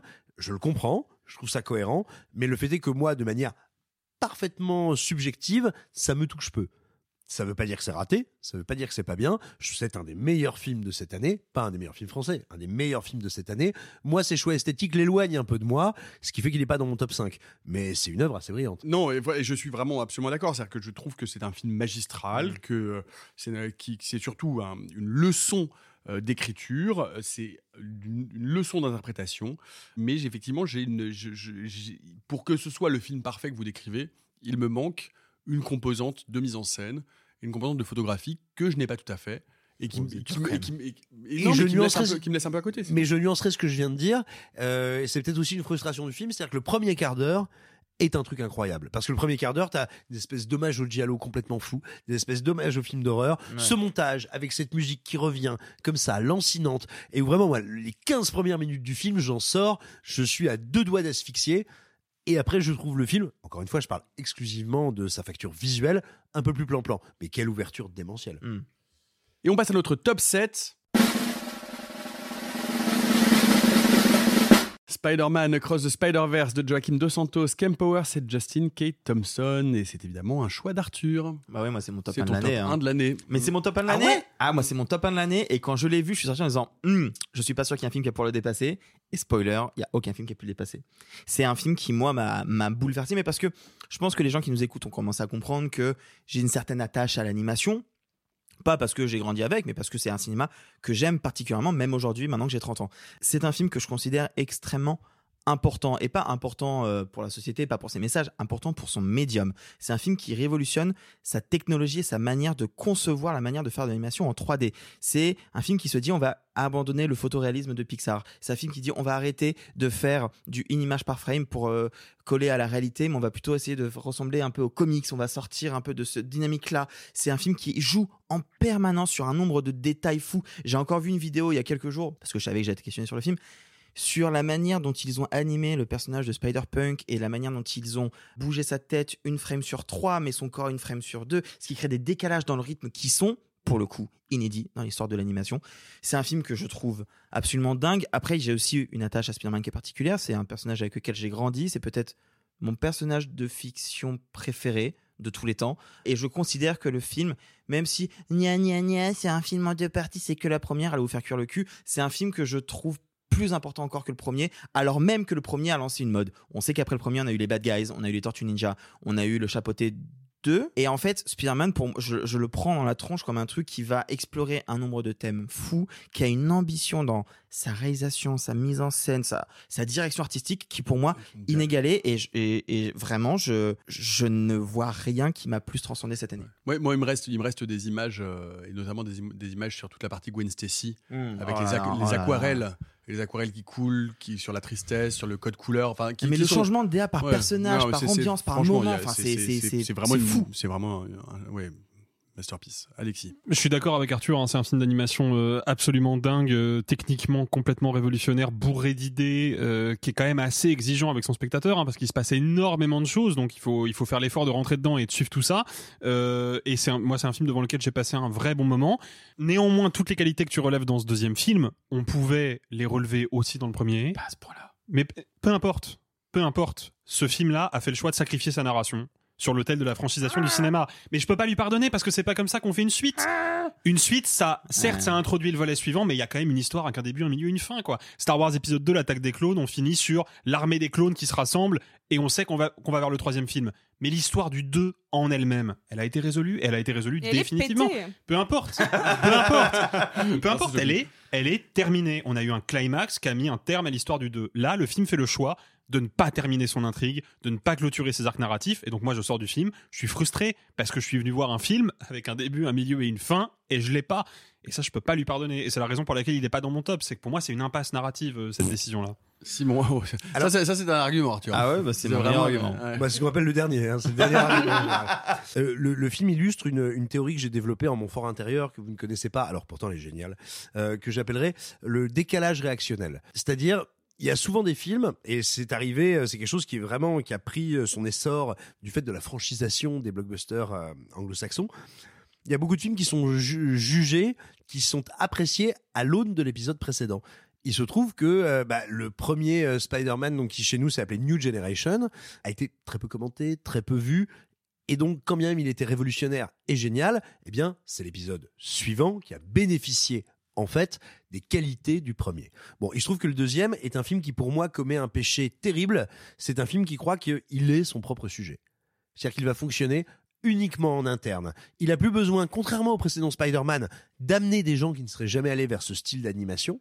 Il n'a plus besoin d'ouvrir son sujet. Il n'a plus besoin d'universaliser ses thèmes et sa force esthétique. Il croit que son univers, ses univers, peuvent être sa seule matière première. Il a presque envie de s'affranchir de toute réflexion sur la mise en scène et sur le montage. Et c'est un peu ce que tu disais, en creux, me semble-t-il, sur euh, bah, je m'en fous de la narration, je m'en fous de tout, je peux être purement Ah visuel. bah, euh, de fait, oui. Voilà, et donc je vous annonce, le troisième épisode va se faire rincer par la critique, parce que tout simplement, il va subir de manière décalée les, les réactions sur le deuxième qui n'ont pas osé être publiées parce qu'il fallait dire que c'était bien alors que tout le monde a trouvé ça nul et c'est exactement c'est exactement ce qui est arrivé aux Animaux Fantastiques où il y a eu un premier film abominable qui a eu des critiques merveilleuses je vous rappelle Alors que, que le premier, premier film était abominable. oui il était abominable résultat c'est le deuxième qui était pas un bon film mais qui redressait largement la barre qui Bon, s'est fait hein, défoncer il était aussi abominable. hein. non, non, il était. C'était un mauvais film, Non, les qui était nuls, bien euh, plus tenu, qui était bien plus tenu, qui s'est fait défoncer comme le premier. Hmm. Et ah non, mais il y a comme ça énormément de franchises et ça a été très vrai chez Marvel. Ça a causé, je pense, plein de d'erreurs d'appréciation des studios sur ce qu'ils proposaient. Et je vous annonce, le, le deuxième film s'est fait porter au nu, alors qu'en réalité, je pense qu'il a laissé sur le sur le carreau beaucoup de gens parce qu'il est nul. Euh, moi, je tiens à préciser pour me justifier que je, je- le premier. je- pourquoi je me justifie? Je devrais pas me justifier. C'était mon numéro 2 pas. de l'année 2018. hein. C'était mon top 2 de 2018. À toi, mais reconnais que le premier n'a pas été un succès au box-office et a Ouais. été très peu commenté. Et nous arrivons à notre top 6. Et c'est donc simple euh, comme Sylvain de Monia Chokri. Clap, clap, clap, clap, Sophie. Mais oui Mais clap, clap, clap, moi aussi, parce que c'est dans notre top à tous les deux. Bah, simple comme Sylvain, quand je l'ai vu à Cannes, il y a eu ce bouillonnement euh, genre dans ma poitrine en mode ok, ça c'est le le film Sophie Corps à fond de l'année. C'est le film qui est à la fois extrêmement drôle, à la fois imaginatif, euh, hyper percutant, hyper à propos. C'est-à-dire que c'est pas juste. Je, suis assez peu sensible aux films esthétiques pour être esthétique, mais celui-là, il a toujours un cadrage qui vient servir un propos. Donc ça, ça vient amplifier un propos so- social déjà euh, que je trouve assez euh, innovant et bouleversant aujourd'hui de dire que deux personnes qui ne sont pas de la même classe sociale ne peuvent être ensemble à cause du regard des gens et non pas à cause de leurs propres préjugés. Et ça déjà, je trouve que c'est un postulat de base formidable. Et en plus, ça avait été accompagné d'un magnifique discours de Monia Chokri euh, au moment de la présentation du film à Cannes. Et donc, je savais que ça allait être euh, mon numéro un, mais il faut savoir que c'est le seul film que je suis allée revoir, non pas une, mais deux fois en salle après. Ah ouais, tu l'as vu trois fois Je l'ai vu trois fois. Et à chaque fois, c'était un- le même bouleversement, les mêmes larmes, les mêmes rires. Et, et là, j'ai su que ce film ne pourrait pas être dépassé. C'est pas le film que je considère être le meilleur. Le meilleur pour moi, c'est Anatomie d'une chute. Mais celui-là, Ouais. il est venu. euh, c'est le film que je rêverais d'écrire. C'est le film où je ne comprends pas comment il a été écrit. Je- vous savez que je suis fan d'horreur, enfin, de, de, de plein de genres de films. Et je suis assez peu sensible à la comédie parce que je trouve souvent que c'est bâclé, que c'est fait à la va-vite, avec les mêmes gags, les mêmes automatismes. Et là, le comique est toujours à propos. Ouais. C'est le truc le plus dur à faire, écrire une bonne vanne, le diriger de la bonne manière, faire un montage qui, qui va, en termes de tempo, faire atterrir une blague de la bonne manière. Et là, là c'est fou. Parce que le, le- le gag sur Michel Sardou, euh, qui est dans la bande-annonce, euh, je l'ai vu trois fois en salle, et trois fois en salle, ça m'a fait rire quand même. Et ça marche, oui. Ça marche. Donc voilà, donc pour moi, euh, chef-d'œuvre. Oui, je, je- je t'accompagne là-dessus. Moi, moi, il était dans, dans mes mentions. Euh, je l'ai revu aussi. Ça fait partie des films que j'ai Oh revus. Ouais, tout à fait. Et, je, et en le revoyant, euh, on l'avait vu ensemble effectivement à Cannes et on se bidonnait. Enfin, vraiment, on se tapait sur les cuisses littéralement. Enfin, je veux dire, on était euh, émerveillés au sens propre du terme en voyant ce film ensemble. Et en le revoyant, je trouve que c'est un film dont on perçoit les finesses. Et, et outre tout ce que tu dis, qui est très juste, c'est-à-dire de se dire et de rappeler, mais on l'avait déjà fait à ce micro, que on peut faire du cinéma en faisant de la comédie. Rappelons-le, rappelons-le, parce que euh, si on va chercher dans les autres comédies, et notamment dans le cinéma français ou francophone, on est quand même vraiment complètement à la ramasse en termes de ciné, c'est-à-dire qu'il n'y a rien du tout, c'est indigent. Là, c'est un film de cinéma qui regorge d'idées, qui regorge d'idées de mise en scène, Euh, la, la- la scène à travers la fenêtre au début quand il se chope pour la Mhm. première fois, le zoom sur le téléphone, enfin, il y a plein d'idées partout, tout le temps, et surtout, on se rend compte absolument de la finesse de l'écriture. C'est-à-dire que évidemment que c'est un film très drôle, c'est un film qui claque, c'est un film qui claque de la réplique, c'est un film qui claque des scènes, et c'est un film qui se paye le luxe de basculer régulièrement vers le drame, et avec une, une élégance, une légèreté, et notamment je pense à la scène où les parents arrivent pour la première fois, et notamment le, le, le père de, de- du, du conjoint euh, du personnage principal qui a la maladie d'Alzheimer, et avec cette scène incroyable de la, de la mère dans la cuisine en larmes, et qui raconte comment petit à petit il est en train d'oublier les choses et qu'elle est confrontée à ça, et où on est littéralement bouleversé. Mm. Et donc, moi je trouve que ce luxe-là, d'être capable de faire une comédie populaire, peut-être aussi un peu un télo, mais un télo accessible, c'est-à-dire qui parle absolument à tout le monde et précisément à toutes les classes sociales, tout en s'offrant euh, le, luxe de rentrer dans des façons de, représenter l'ensemble de la palette des sentiments et en, en louchant du côté du drame et en louchant du côté, à un moment donné, de la critique, de la critique sociale, de la critique politique et en étant capable de claquer des scènes de pur comique et avec euh, la, la- la mère de Sylvain euh, alcoolique, euh, complotiste et un personnage absolument génial. C'est un film et c'est rare dont on sort en se disant mais donne-moi une demi-heure de plus s'il te plaît. C'est ça. Et, Genre, et je on a- crois on a- que genre, je- c'est- il me manque, il me manque, j'aimerais rester dans cet univers, j'aimerais rester avec ces personnages, et limite j'en ai pas assez. Et ça, c'est quand même tellement rare, C'est- tellement C'est rare. une des seules comédies, euh, parce que je dis pas euh, sur le plus haut, puisque je ne le sais pas, mais en tout cas, euh, so far, c'est la seule comédie citée. Hein. Bah, je crois bien. Ah oui, hein. Je crois bien. Qui l'eût cru? C'est possible. Un mot Ah. sur euh, Simple comme Sylvain, messieurs Simon? Oui, volontiers. Euh, moi, le, le film me bouleverse. Il est vraiment aux portes de mon top 5, donc je suis très heureux qu'il se retrouve dans notre euh, top collectif. C'est absolument merveilleux et, et je, je rejoins ce que vous avez dit sur la difficulté de s'aimer euh, par rapport à nos milieux respectifs quand, euh, quand effectivement il y a une dichotomie entre, entre deux personnes. Mais le film va même plus loin que ça, me semble-t-il, et il est particulièrement cruel parce qu'il montre qu'on peut s'aimer par complaisance. Elle, elle aime bien son chum là qui est là avec sa avec, avec sa Oula. chemise avec sa Ça, chemise ça de bûcheron. Ça n'avait pas eu l'accent de Simon. Et lui, il l'aime bien, qui est capable de faire, de faire des mots en anglais, là, incroyable. Et je suis, pas, je, suis pas- je suis pas sûr- On est sur du belgeo. 4 sur 10. Ouais, ouais 3 3,2. 4 sur 10, tu sais, c'est déjà 4 au-dessus. C'est- de hein. En Et- vrai, pas si mal. Non, mais, mais, mais ce que je veux dire, c'est que le film ne raconte pas seulement des gens qui s'aimeraient malgré leur milieu, ils s'aiment également malgré eux. Et, là-dessus, c'est assez dur, assez beau. Et enfin, moi, il y a un équilibre qui est souvent intenable et intenu dans le cinéma. Qu'est-ce qu'elle se dit, Chokri? Moi, vu ce que je raconte, vu ces personnages, ils s'aiment comme dans un roman photo. Alors je vais le filmer comme dans un roman photo, avec cette emphase, ce luxe de couleurs, cette chaleur, ce type de découpage de plans et même les zooms. Les zooms, c'est des zooms de roman photo. Mais ça n'est jamais accompli avec cynisme. Ouais. C'est fait pour nous montrer quels sont les sentiments des personnages, et dans leur pureté, et dans leur superficialité. Tenir cet équilibre-là, c'est rarissime. Je trouve ça très beau, très poétique, très drôle, et in fine, bouleversant. Et euh, on peut le dire sans rien spoiler, s'autoriser cette fin abrupte d'une dureté, d'une noirceur folle, avec la bande originale, la musique, ça, ça dit aussi quelque chose de l'ambition Mhm. du projet. Bah, on est sur Et- quelque chose de, de très fataliste Ouais. et, et le, le- le fatalisme est quelque chose qui est souvent utilisé comme un comme un propos, enfin comme un axe narratif pour faire avancer une histoire, alors que là, elle s'en sert comme propos social. Enfin, c'est quand même euh, hyper fort, hyper fort. Moi, je, je, je, je vais, je vais pas euh, paraphraser tout ce qui a été dit parce que je suis d'accord avec vous. Euh, moi, c'est un film qui est pas dans mon top 5 parce que j'ai voulu valoriser d'autres propositions, mais si on avait dû faire un top 10, il y serait euh, sans l'ombre d'un doute et il serait plutôt bien placé, je pense. Euh, Le fait est que il y, a- y a une scène. Tu parlais de la scène avec la, la fameuse réplique euh, on dirait du Rimbaud, c'est du Sardou, tu vois. Ça, c'est drôle sur le papier. Déjà, c'est très drôle sur le papier. Mais la raison pour laquelle le gag fonctionne, et ça rejoint ce que disait Simon, c'est parce qu'à ce moment-là, on est dans la mise en scène, on est complètement dans une atmosphère de comédie romantique, un peu feutrée, réconfortante, vraiment une espèce de film un peu doudou. Et moi, la première fois que j'ai vu ce- cette scène-là, je m'attendais pas en fait, à ce que ce soit une scène drôle. Je m'attendais pas à ce que ça finisse sur une punchline, sur un élément de décalage. Pour moi, on était dans un pur moment de comédie romantique, sur la naissance du désir, sur la naissance de l'amour. Et c'est parce que la mise en scène m'a trompé que d'un coup, le gag, qui est déjà drôle en soi, devient à pleurer de rire. Et tout le film est construit comme ça, en fait.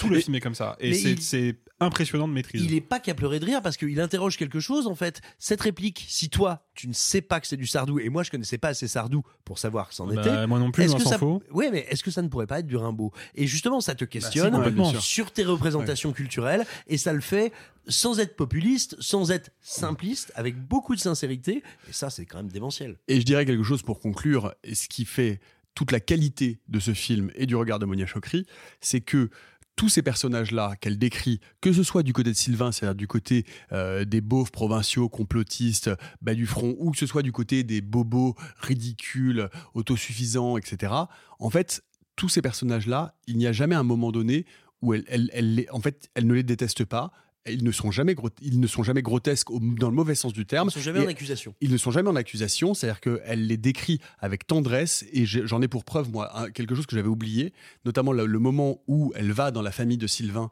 et où elle La tombe sur la belle-sœur. Voilà. Le plus beau- le- plus le beau plus beau- moment le plus et beau où la belle-sœur lui dit ben voilà qui est esthéticienne ils sont effectivement c'est des, c'est des gens populaires ils sont un peu bas du front ils ne, rec- ils, ils ne correspondent pas à cette attente intellectuelle mais il y a un moment donné où elles connectent toutes les deux et où en fait ça n'a plus aucune importance et ça voilà ça aurait été tellement facile de se moquer et de, de se moquer de manière grinçante et un peu cynique d'un côté comme de l'autre et elle ne le fait jamais et ça c'est vraiment le signe à mon sens d'une grande réalisatrice Moi, je voulais juste dire un, un tout petit, petit, petit mot parce que euh, je suis d'accord avec tout ce que vous avez dit, donc on va pas se répéter. Euh, pour moi, c'est effectivement des plus grands films de l'année. Il y a un truc dans l'écriture, moi, qui me fascine sur. Tu l'as dit tout à l'heure, euh, Nico, mais je voulais revenir dessus. Comment, en une phrase, en un geste, en un regard, tout peut basculer. Et moi, cette scène de la mère euh, qui va commencer à parler du, de Alzheimer, de son mari. Ouais, Alzheimer, ouais. Je n'ai pas compris ce qui m'arrivait. Genre, dans un truc assez Ah, joli. euh, Tu te poses la question de ah mince, comment elle va gérer la tromperie avec Ah, sa c'est une belle-mère rupture Et très violente, La rupture, elle est folle. Et en fait, il y a plein de moments comme ça. Et, et la tendresse, une fois de plus, la tendresse de la caméra sur ce vieux monsieur avec le regard dans le vide. Enfin, vraiment, c'est-à-dire Ah que vraiment la caméra accompagne ces personnages, les englobe. fort. Enfin, c'est très très joli, quoi. Et, euh, et moi, juste un dernier mot, parce qu'on en a parlé, pas parlé, je pense, parce que je l'ai réécouté beaucoup, que c'est peut-être la plus belle BO de l'année. Voilà. La, BO, la BO de Forever Pavot, vraiment, je la réécoute plusieurs fois. Parce que t'aimes beaucoup Scorpion. Still loving you.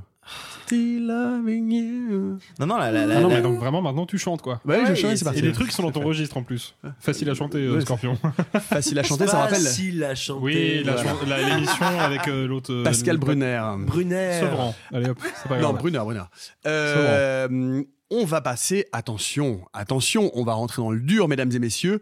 Nous entrons dans le top 5.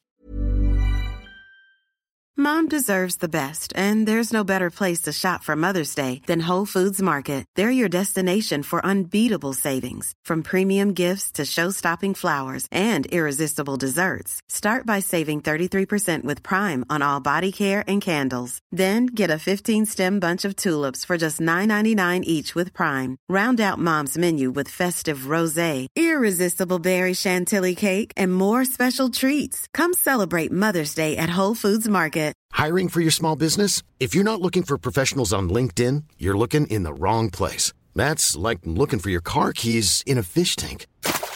LinkedIn helps you hire professionals you can't find anywhere else, even those who aren't actively searching for a new job but might be open to the perfect role. In a given month, over 70% of LinkedIn users don't even visit other leading job sites. So start looking in the right place. With LinkedIn, you can hire professionals like a professional. Post your free job on linkedin.com/people slash people today.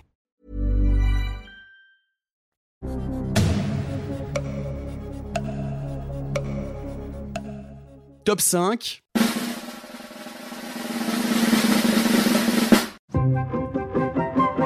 Alors dis-moi, elle est comment la vie en ce moment? Tu sais, on dit souvent qu'il faut au moins 20 coquillages pour former une communauté. On n'est plus que deux maintenant. Il y a moi et il y a ma grand-mère, mamie connue. Ces derniers jours, je me suis demandé ce que ma famille en penserait. Marcel, le coquillage avec ses chaussures de Dean Fleischer-Camp. Et Alexis, je me retourne vers toi puisque c'est même directement ton top 1. Et je dois dire un peu à ma surprise. Alors oui, mais c'est parce que tu me connais pas très bien. Il se trouve Bah, que. oh Eh ben, mais- ça fait plaisir, dis donc. L'esprit de trouve Noël, que- il est sympa. C'est parce que euh, t'es qu'une sale merde et que t'as qu'à retourner crever dans ta cave. Eh ben, super. Il se trouve que cette année, Steven Spielberg a sorti un film en février dernier, The Fablemans. Ah bon Mais non Et à chaque fois que Spielberg sort des films, en général, il est très bien placé dans mon top 5. Et comment Il- reste très bien placé dans ton top très 5 bien par placé dans mon top 1. euh, et j'ai pris le réflexe il y a pas longtemps de me dire bon, en fait, je peux, il faut que j'arrête de mettre Spielberg numéro 1. Je le sais, c'est une évidence. Donc, en général, je le dégrade d'une place ou deux pour pouvoir mettre en valeur d'autres Pour faire genre. films qui Depuis m'ont. euh, Steven, il qui pleure. Chaque bouleversé. année, il attend de re-être le numéro 1 de ton Non, il m'a cœur. envoyé un mail si tu voyais le. Ah bah tu me fileras son mail d'ailleurs, ça pourrait me servir. Non mais oui, euh, euh, Marcel euh, Le Coquillage est donc mon top 1, The Fablemans est humblement mon top 2, parce que Marcel Le Coquillage m'a roulé dessus. Et je, vraiment, pour moi, le, tu vois, on, parlait de, de Spider-Verse tout à l'heure. Pour moi, c'est un incontournable. Si on s'intéresse au cinéma d'animation, il faut passer par ces deux films-là, euh, Spider-Verse, parce qu'ils sont juste techniquement et esthétiquement à tomber par terre.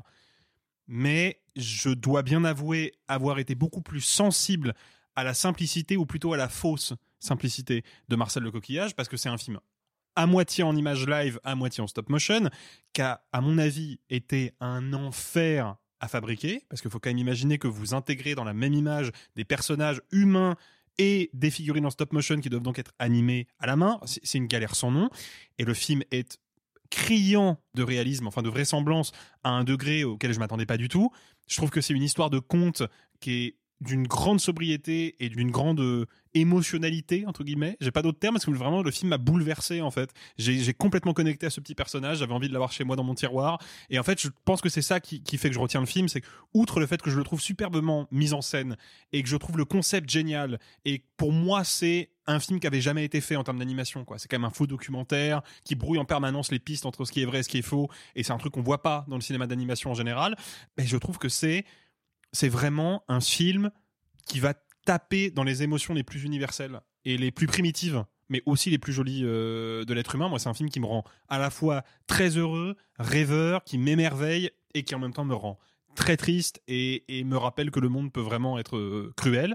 Euh, et, voilà, pour, pour, toutes ces raisons-là, c'est un film, encore aujourd'hui quand j'y pense, j'ai des frissons. C'est vraiment un film qui a été une expérience émotionnelle très forte certainement aussi forte que The Fablemans. C'est pour ça qu'il est passé un petit peu devant parce que je voulais lui lui donner un petit coup de hmm. pouce. C'est un film qui a pas bénéficié d'une distribution gigantesque et, qui, à mon avis, euh, va sur le long terme gagner vraiment du galon dans le paysage du cinéma d'animation. En tout cas, c'est ce que j'espère pour lui. Ouais, moi, ça a été un très très grand moment de cinéma. Je, vais te titiller un petit peu, Alexis. Je la, raison pour laquelle ça m'a surpris, c'est que je, suis, euh, je partage exactement ce que tu dis. Moi, c'est un film qui m'a qui m'a touché. C'est un film euh, qui reste, c'est-à-dire que c'est effectivement un film qui sédimente comme étant un joli film. Pour autant, je ne sais pas. Euh, si je l'ai pas mis dans mon top 5, c'est parce que je ne sais pas si je pourrais qualifier ce film comme étant un grand film. C'est-à-dire que je trouve que c'est un joli film, mais je suis pas sûr qu'il y ait là un geste de cinéma qui me donne envie de le valoriser au point auquel tu le valorises et c'est pour ça que ça m'a surpris. Bah, je peux, je peux, tu vois ce que je veux dire? Non, mais je peux tout à fait le comprendre. Après, euh, si je devais faire un top 10 de mes films préférés euh, toute année confondue, il y en a à mon avis au moins une bonne moitié que je ne qualifierais pas moi-même de grand film. C'est qu'il y a aussi le rapport affectif euh, qui rentre en jeu et aussi tout bêtement, il y a certains procédés de mise en scène qui, moi, vont me parler, certains concepts qui vont me parler et, qui vont résonner avec ma cinéphilie personnelle. Moi, c'est un film que j'aurais adoré faire, en fait, Marcel le Coquillage. Et je pense que c'est là où le film m'a touché le plus, c'est que c'est vraiment un film que j'aurais aimé faire. J'aurais hmm. aimé avoir cette idée de génie, quand même, de me dire, je vais faire un faux documentaire sur un coquillage qui parle et que j'ai trouvé dans le tiroir de mon Airbnb. et et puis il a perdu ses parents, et puis il a perdu ses copains, et il parle avec une toute petite voix, et sa grand-mère c'est Isabella Rossellini, ok, why not? Et, j'aurais adoré avoir cette idée-là, et j'aurais adoré avoir la patience et l'abnégation nécessaire pour raconter ce qui en plus, en définitive, reste une petite histoire simple et familiale. Et moi c'est là où, le film me touche. C'est un film qui a nécessité, encore une fois, beaucoup d'artisanat, et certainement beaucoup de patience, et je sais que c'est un critère un petit peu fragile pour aborder un film d'un point de vue critique, de se limiter à son, au savoir-faire qui a été mobilisé pour le réaliser. Il n'empêche que moi, il y a quelque chose qui me bouleverse dans ce geste, qui est un geste de cinéaste, de se dire, je vais mobiliser les moyens et aller à fond pour raconter une histoire simple, celle d'un petit coquillage qui veut retrouver les siens, et c'est tout. Et moi, ça m'a eu, et, euh, et, je sais que, à mon avis, j'en suis sûr, c'est un film qui va rester dans les mémoires. Il faut juste lui laisser un petit peu de temps parce qu'il n'a pas eu l'exploitation qu'il méritait. Pour moi. Sophie, c'était dans ton top euh, en quatrième position. Oui, et euh, tellement de larmes. En fait, toute l'année, j'avais une. Euh, Alexia en est témoin, hein, mais euh, j'avais un running gag. C'est que de temps en temps, je m'arrêtais et je disais une phrase de Marcel Le Coquillage avec une tête extrêmement triste et les larmes qui venaient aux yeux. Ça va? Il lui, il lui peint ses petites chaussures en noir. Ah Parce que c'est un détail, c'est un tout petit détail. C'est une seconde de film de ce petit coquillage qui a des petites chaussures en plastique et qu'on va colorier avec un feutre pour une raison bien précise. Et en plus, enfin, je suis désolé, je te coupe, mais c'est une séquence qui brouille encore une fois la, limite entre réalité et fiction parce que c'est ce que fait l'animateur. L'animateur, il fait ça sur sa marionnette et enfin sur son, son petit personnage animé en stop motion et ça devient une séquence de film avec un vrai personnage et de la vraie narration. Enfin, moi, je trouve le film brillant euh, à analyser là-dessus, quoi. Bah oui, mais en, fait, justement, ce, petit détail, c'est. Moi, j'ai toujours aimé les films minutieux.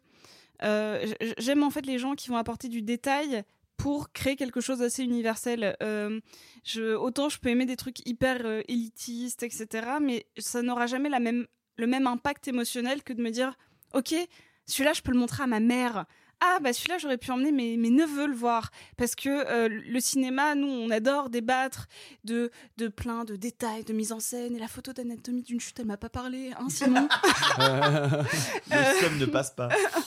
Euh, mais moi, j'adore partager le cinéma. C'est un truc que j'ai vécu en famille, c'est un truc que j'ai vécu toute seule, c'est un truc que j'ai voulu partager avec des gens.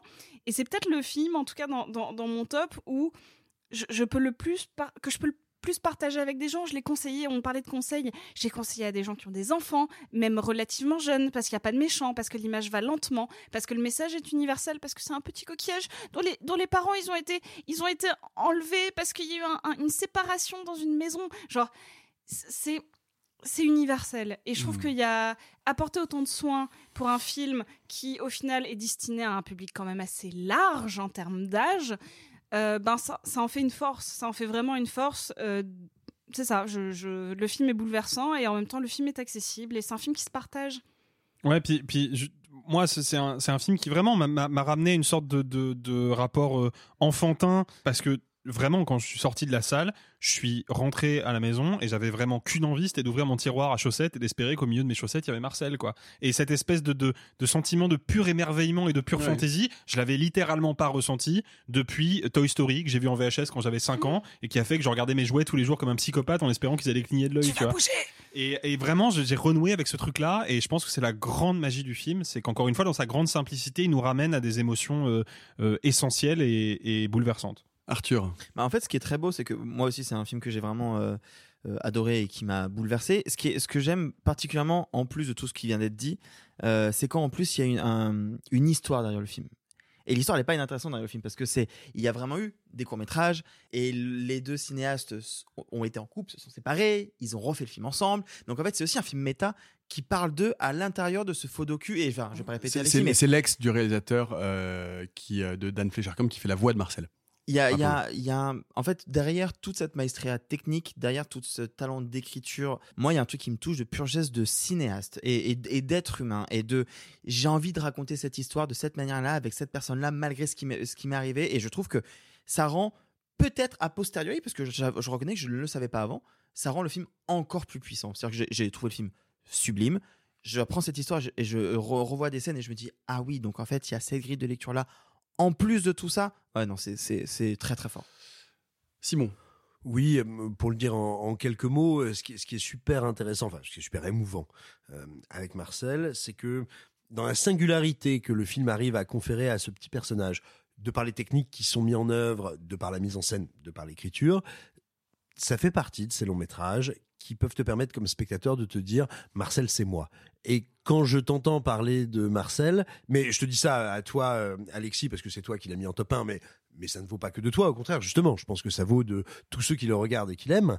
Euh, tu vois, je me dis oui, bah toi tu as vu ce film en te disant tiens Marcel c'est moi, tiens il y a quelque chose de moi dans cet être seul, singulier, mais pas isolé parce que on s'en approche, on lui parle et on échange avec lui. Et tu vois, moi c'est je le rapprocherai euh, de ce que j'ai pu ressentir devant Big Fish il y a quelques années. Ouais. de, ah tiens c'est moi, non pas parce que c'est la même vie que moi, non pas parce que c'est le même personnage, euh, le même caractère, les mêmes relations interpersonnelles ou que sais-je, mais tiens dans la manière qu'il a d'appréhender la singularité d'un protagoniste, il me donne à ressentir, à voir et à travailler, exorciser, euh, regarder quelque chose de moi. Non, et puis, et puis je voudrais dire, moi, je, je- c'est un film que j'aime aussi beaucoup et je suis euh, assez heureux et assez fier de se dire que c'est un film qu'on place euh, en, cinq- en cinquième position de notre top 5 euh, collectif, parce que c'est pas un film qui a été retenu euh, beaucoup par la Non, il a critique. été- il a été qui survolé. Qui a été un peu survolé et je suis euh, très heureux qu'on le, qu'on le valorise et qu'on lui laisse Ouais. cette place-là euh, dans notre top collectif et je suis euh, voilà, très content parce que c'est effectivement un film qui m'a touché pour beaucoup de raisons que vous avez déjà Mm. euh, voilà, dites et que je ne vais pas répéter. Attention, nous arrivons au top 4.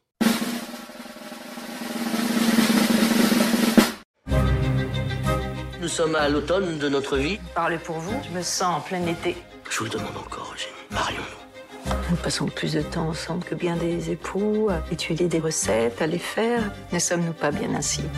Je relève le pari d'émerveiller le prince avec un pot-au-feu de ma composition.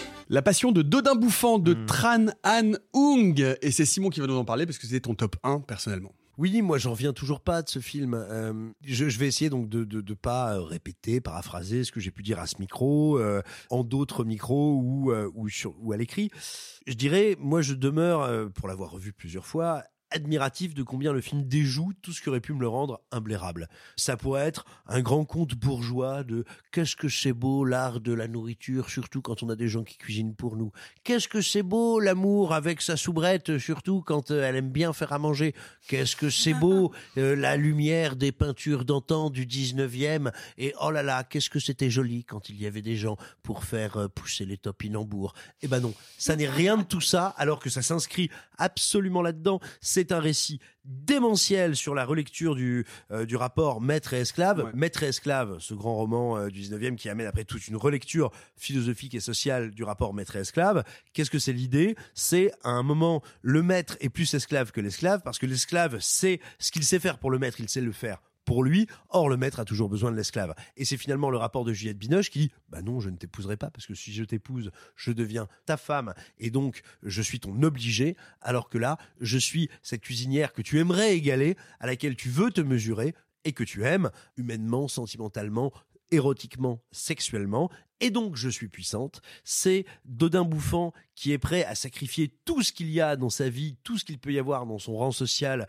dans son existence, pour cet amour de la nourriture qui est un amour du partage, c'est un amour du cinéma et de la science du cinéma sur comment raconter quelque chose d'aussi muet et d'aussi évident que faire cuire un carré d'agneau. C'est un niveau pour moi d'excellence dans l'écriture parce que pas mal de gens ont relevé que les les dialogues étaient très écrits, voire un peu engoncés, voire un peu artificiels. Évidemment, évidemment, puisque là où c'est, là où la vie affleure, là où la vie explose dans le film, c'est dès qu'on arrête de parler, dès qu'on sort des conventions sociales induites par ce langage bourgeois, dès qu'on se fait à bouffer ensemble. Donc bien sûr que le langage est un corset. Évidemment, il est présenté comme tel. Bref, c'est un film qui pourrait être un film bourgeois dépassé sur qu'est-ce que je sais quand même que l'art d'escoffier et le bel art de faire à manger. En fait, c'est un film complètement punk, complètement partageur, complètement, non pas anarchiste, mais complètement collectif et sur le commun. Euh, c'est euh, le Mad Max Fury Road du cholestérol. c'est euh, c'est- surtout, effectivement, et moi, moi je l'ai mis égal- également dans mon, dans mon top 5, c'est- un, c'est un film surtout qui ne cesse de nous rappeler ce qu'est le lien humain. Et, euh, et je trouve ça absolument merveilleux de le faire dans une forme qui est une forme effectivement aussi radicale, c'est-à-dire de passer à travers la transformation des aliments comme étant une façon de se lier, de nouer, de déclarer en permanence son amour à l'autre en dehors des mots de façon non verbale.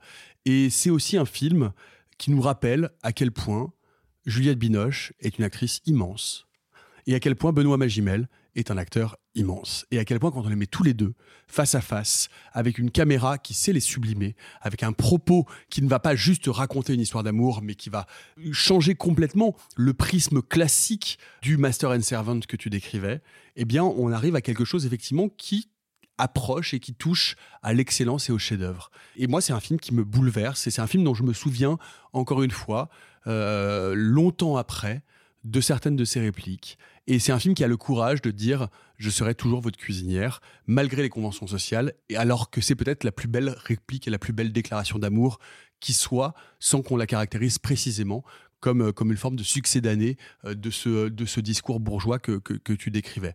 Bref, moi, c'est effectivement euh, un, film inédit, un film, un cinéma que je n'avais jamais vu, et un cinéma d'une euh, d'une tendresse, d'une douceur, d'une générosité, d'une émotion, d'une tristesse aussi, parce que c'est également porté par ce, par ce casting, par une caméra. En fait, il y a tous les éléments, tout est là. Le, le, le, le pot-au-feu euh, cinématographique est parfait, et euh, de pot-au-feu. et euh, et c'est et c'est un film, c'est un film qui continue de me bouleverser à chaque fois que j'y repense, Sophie. Euh, je voudrais juste revenir sur un tout petit truc qui est que euh, à sa sortie, le film a eu deux trois remarques euh, comme quoi il était potentiellement misogyne et je, voulais juste dire que j'étais pas d'accord avec ça.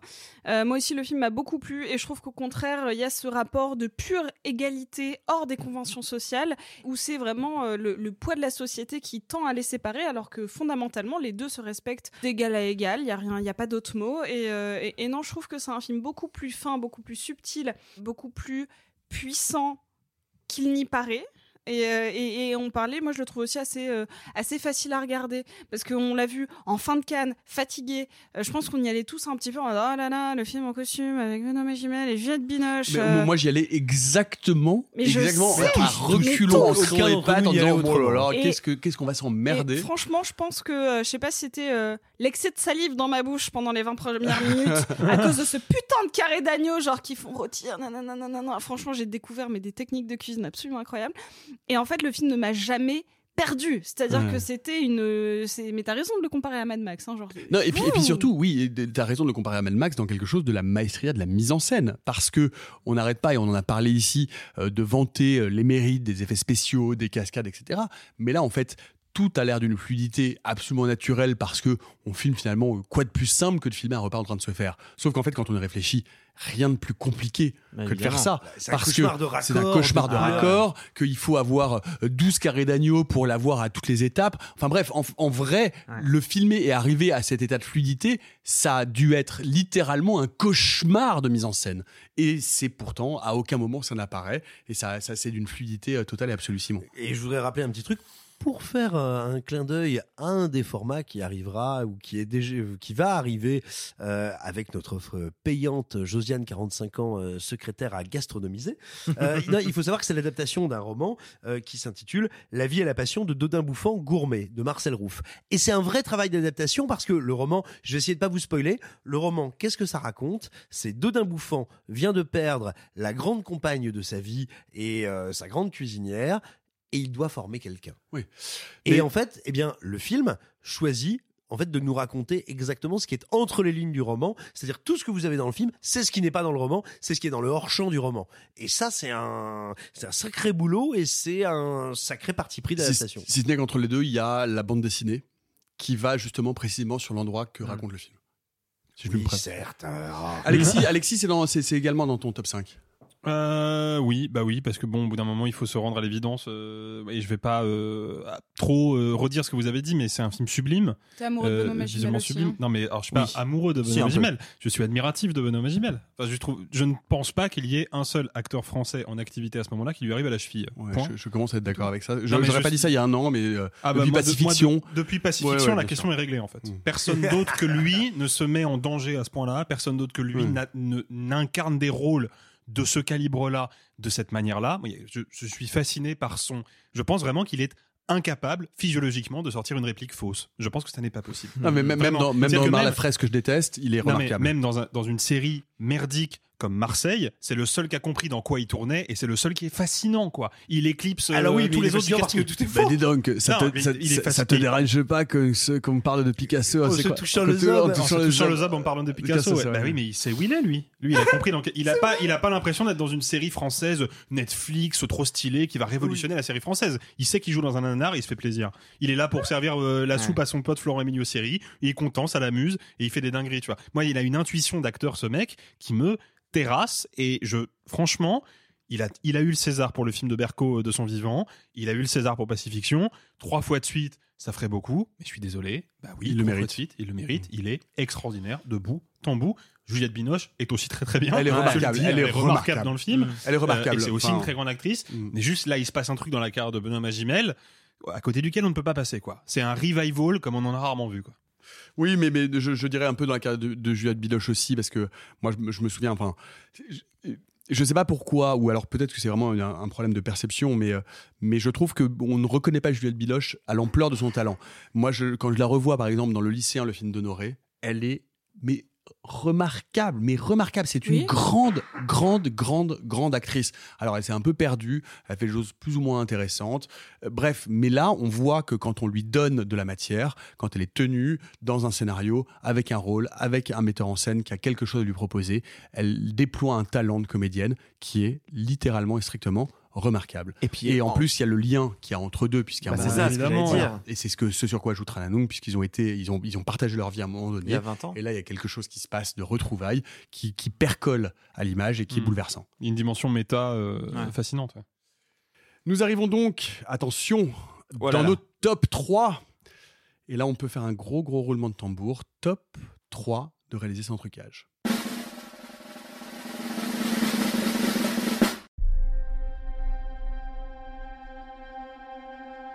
Films sont des rêves. Que l'on n'oublie jamais.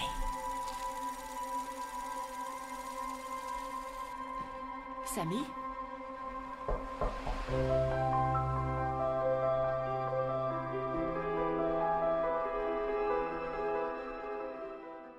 Top 3, The Fablemans de Steven Spielberg. Alexis, tu l'avais mis en deux, il arrive en trois collectivement. Dis-nous un faut mot. que tu nous expliques ton calcul parce que c'est aussi mon top 2.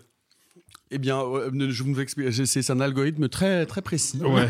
non, non, non. Je, je- je pourrais vous raconter. C'est un peu chiant, mais je pourrais vous raconter. C'est vraiment un algorithme classique où je donne la, la note supérieure au top 1. Ah, mais sans Je déconner, descends. t'as vraiment fait ça dans un algorithme Ouais. Non, non, non. un algorithme, tu sais, c'est une, suite de calculs. hein. Donc, je donne la note Dans maximum tête, au top 1. Dans et ensuite, tête, je, privilégie les films qui ont été cités par plus de personnes par rapport aux films qui ont été cités à moins de personnes. C'est-à-dire que je, Mhm. pondère par, quand quand il y a plus de personnes qui ont cité le film. The Fablemans, euh, top 3. Euh, ouais, voilà, gros morceau de Fablemans. Hein. Euh, bon, je vous renvoie à l'émission de février euh, pour plus d'informations euh, sur le film, parce que là, je vais essayer de rester sommaire. Je l'envisage à la fois comme le film le plus ouvertement personnel de Spielberg, et en même temps comme la clé de lecture, la clé de déchiffrement même de toute sa filmographie. Je pense que il a volontairement attendu euh, plus longtemps que prévu, hein, parce qu'il y pense depuis les années 90, hein, je crois, à faire ce film-là. Il a volontairement attendu jusqu'au moment où il se sentait prêt. Je pense que c'est un film qui marque d'ailleurs une rupture dans sa filmographie, parce que à l'heure d'aujourd'hui, euh, on ne sait toujours pas quel sera le prochain euh, projet de Spielberg. Rien n'a encore été mené euh, jusqu'à la pré-production, donc Ça, c'est parce que tu l'as pas mis premier dans ton top. Hein. Ah, Euh, Non, mais il, pas, il hein. était pas censé faire les putes de l'autoroute 3 Alors, il- oh, il a beaucoup de projets. Ah, ok. Il a beaucoup de projets. Celui-là, il va le refiler à Michael Bay. Euh, mais, euh, non, ouais, pour moi, c'est, c'est, euh, c'est ob- objectivement, si tant est que je puisse être objectif avec Spielberg, c'est pas son meilleur film. C'est pas loin d'être dans ses meilleurs films. C'est, par contre, le film de Spielberg qui m'a le plus atteint parce que j'ai vraiment eu le sentiment en tant que défenseur de Spielberg depuis un bon moment maintenant et c'est pas toujours facile de défendre Spielberg. Je peux vous dire qu'en en première année d'école de cinéma c'était pas facile d'assumer de défendre Spielberg quand tout le monde se touchait la nouille sur Jean-Luc Godard. Paix à son âme, pareil. Quelle aigreur, quelle aigreur, oui, quelle oui, bah, écoute, euh, toujours moins aigri que Jean-Luc Godard lui-même. Euh, le fait est que, voilà, moi, je, suis sorti de la salle, je l'avais vu en, projection presse très, très, très anticipée. J'avais la chance d'avoir, euh, je crois, d'assister à la première projection presse. Fun fact, j'étais à côté de Pierre Lescure dans la salle. Et on était genre vraiment quatre. Et j'étais sorti de la salle en larmes en me disant, j'ai vraiment le sentiment que le cinéaste que j'estime le plus et qui pour moi ressemble le plus à ce qu'est le cinéma est venu me taper sur l'épaule pour me dire, bah, tout ce que tu avais déduit dans mes films, t'avais raison, c'était là et maintenant je te le prouve. Et c'était une expérience de cinéma complètement dingue. Et puis évidemment, mais je veux pas gloser encore et encore, mais en termes de mise en scène, c'est hallucinant de maîtrise. Le mec a quand même 76 ans au moment où il tourne le film. Je suis pas sûr d'être capable de marcher à 76 ans. Lui, il fait ça. Ok. Je trouve que c'est d'une d'une jeunesse et d'une fraîcheur et d'une énergie et d'une inspiration incroyable. Et, euh, et ouais, moi, je, The Fablemans, encore une fois, je l'ai mis en numéro 2 parce que je voulais vraiment privilégier Marcel le, coquillage, qui, a, vraiment besoin d'un éclairage critique. Mais euh, si j'avais dû juste écouter mon cœur et, pas essayer de me nuancer, évidemment, c'était le top 1, euh, sans l'ombre d'un doute. C'est pour moi, c'est vraiment un petit chef-d'œuvre. Arthur, c'est ton numéro 2 aussi. Ouais, et c'est intéressant ce que vient dire Alexis parce que c'est un peu ce que j'ai ressenti d'une certaine manière, même si évidemment que je veux pas lui voler la vedette, c'est lui le grand fan de Spielberg. hein. C'est pas. Je ne suis pas tout seul. Heureusement pour Steven. Non, non, non, non. Et son portefeuille. Mais c'est marrant ce que tu as dit parce qu'avec le recul, je me souviens que quand j'étais petit, c'était un peu euh, c'est quoi ton réalisateur préféré? Tout le monde disait un peu Spielberg parce que c'est un peu le plus évident. Et après, effectivement, quand tu rentres dans la niche un peu des cinéphiles, un peu euh, euh, prétentieux, euh, pompeux, etc., c'est un peu relégué. Et en fait, ce qui est intéressant, c'est que je me suis rendu compte que du coup, quand j'ai eu mon éveil cinéphile tardif, etc., ben, j'avais pas vu beaucoup de Sp- Spielberg. Et du coup, avant Fableman, je me suis dit, ah, attends, il va faire un film un peu autobiographique, il faut que je rattrape tout. Et je me suis fait un marathon Spielberg, je crois, j'en ai regardé. Je crois que c'est le réalisateur dont j'ai vu le plus de films euh, en 2023. J'ai dû en voir euh, 15 ou 20. Et, j'ai- et- et en fait, ce qui est fascinant, c'est quand effectivement, on. Moi, c'est pas une découverte, hein, je connaissais quand même certains de ces grands films, mais quand on appréhende une œuvre entière et qu'on commence à comprendre les codes, qu'on fréquente un, un jeune homme bouclé qui te parle en permanence de sa manière d'utiliser la caméra, de, ce qu'il raconte, de la société, de, son époque, etc. Et qu'on voit un film qui est euh, sublime, euh, mais qui est aussi explicatif de toute une œuvre, de tout un corpus, et qui en même temps euh, profondément émouvant sur ce qu'a peut ressentir ce petit garçon, et en même temps qui raconte cet émerveillement du cinéma. Enfin, non, moi, enfin, il y a, enfin, c'est c'est bouleversant. C'est bouleversant. C'est un film que j'ai pas voulu revoir parce que j'ai pas envie de retoucher à cette sensation que j'ai eue en découvrant le film en me disant, waouh, il vient de faire un truc que je suis pas sûr que d'autres peuvent faire. Et pourtant, je peux pas m'empêcher d'avoir des scènes de temps en temps sur YouTube. Hmm. Il y a plein de petits moments. Il y a des moments où euh, il va présenter le film qu'il a tourné sur la plage. Il y a euh, la, la- la scène du train. Il y a, il y a plein de petits moments où je me dis, putain, c'est fort. Et puis cette scène de John Ford à la fin qui revient sans Ouais, cesse. avec Da- David Lynch. putain. C'est un film qui est sorti en janvier, je crois, ou en février. Il est sorti en janvier et il a été présenté en projection de presse dès septembre-octobre parce qu'il a été, il allait euh, sortir aux États-Unis à la Pour fin de l'année, mais surtout être présenté à l'Institut Lumière pour le Festival Lumière en octobre. Donc imaginez bien qu'on vous parle d'un film qu'on a vu il y a maintenant un an, que euh, on voit quantité de films quand même. hein. Moi j'ai regardé sur l'année, je crois que j'en ai vu quasiment 550, c'est n'importe quoi. Et c'est lui qui me reste le plus peut-être. C'est fou de se dire la puissance des images, les pui- les- la puissance de l'émotion, la puissance de la narration, la puissance de juste quelqu'un qui a l'humilité d'un moment de te dire je te raconte un peu ce que moi j'ai vécu comme étant ma le moment où je suis tombé amoureux de ce médium que je crois que tu aimes aussi. Je sais pas si ça va te parler, peut-être que ça va t'aider. Je sais pas ce que t'en penses, mais je t'offre ça. Je trouve que c'est d'une humilité en fait, alors que ça pourrait paraître complètement mégalo. Je trouve qu'au contraire, c'est d'une humilité euh, Hmm. assez dingue. Ouais, moi, moi je l'ai pas mis dans mon top 5, mais je, je- je reste euh, convaincu que c'est vraiment un, grand film et euh, je suis d'accord avec Alexis. J'aurais tendance à dire que c'est peut-être aujourd'hui, avec le recul, l'un de mes Spielberg préférés parce que je suis extrêmement sensible à euh, cette porte ouverte sur son histoire et sur son intimité qui était précisément un coffre-fort dans le reste de son cinéma, même si évidemment il en parlait, qu'il fallait décrypter et comprendre à l'aune de sa biographie. Mais là, d'être capable de raconter cette histoire, de raconter ce lien avec sa mère, et, et- quel rôle, et quel rôle? Je veux dire, Michel Williams, c'est quand même sidérante. Et, d'être capable de faire ce grand film sur le cinéma. Et pourtant, Dieu sait que là aussi, pour moi, c'est des écueils. C'est de se dire Ah, mais oui, mais je vais, vous je vais, je vais faire un grand film sur le cinéma en parlant. Enfin, tout ça, tout ça pourrait tellement basculer du côté d'un exercice nombriliste, euh, décorrélé du réel, euh, autoréférencé. Et, et pas du tout. Et en fait, parce que c'est Spielberg et parce que c'est le talent de narrateur et le talent de metteur en scène de Spielberg, d'un seul coup, ce film devient effectivement un film universel où il arrive à faire résonner son histoire personnelle avec nos histoires personnelles et avec la grande histoire du cinéma. Et ça, très peu de gens, enfin, je veux dire, vraiment concrètement être capable de, de transformer ce- ce- cette opération-là, c'est-à-dire de faire résonner son histoire individuelle, sa biographie, avec l'histoire individuelle des spectateurs dans lesquels, enfin parce que ça, nous parle, parce que c'est un film universel sur aussi le rapport à la mère, sur un couple qui se délite, sur un enfant qui est abandonné, sur un enfant qui va aller chercher, et on en avait parlé avec Sophie sur le Bayona, c'est-à-dire un enfant qui va aller trouver dans l'imaginaire des ressources pour survivre au drame intime qu'il est en train de traverser, et tout ça en le faisant résonner avec la grande histoire du cinéma. Waouh En fait, vraiment, personne ou très peu de gens sont capables de faire ça. Spielberg le fait et c'est un film magistral. Magistral, vraiment. Après, c'est intéressant ce que tu viens de dire parce que je me posais un peu la question. Est-ce que on aime autant le film parce qu'on aime aussi ce cinéma, ce cinéaste et sa filmographie? Est-ce que quelqu'un qui ne connaît pas le cinéma Spielberg peut être autant touché que Ah, nous? Ce serait Non. dommage de commencer par celui-là, mais, euh, Tu vois ce que je veux dire? Ça reste un beau film, euh, je pense. Sophie. Alors moi, je suis clairement la moins emballée de, de tous euh, ici euh, sur, euh, sur The Fablemans et, je trouve que c'est important. Au début, j'étais en mode bon, bah non, je vais les laisser. C'est un beau moment de cinéma qu'ils ont partagé. J'ai envie de leur laisser.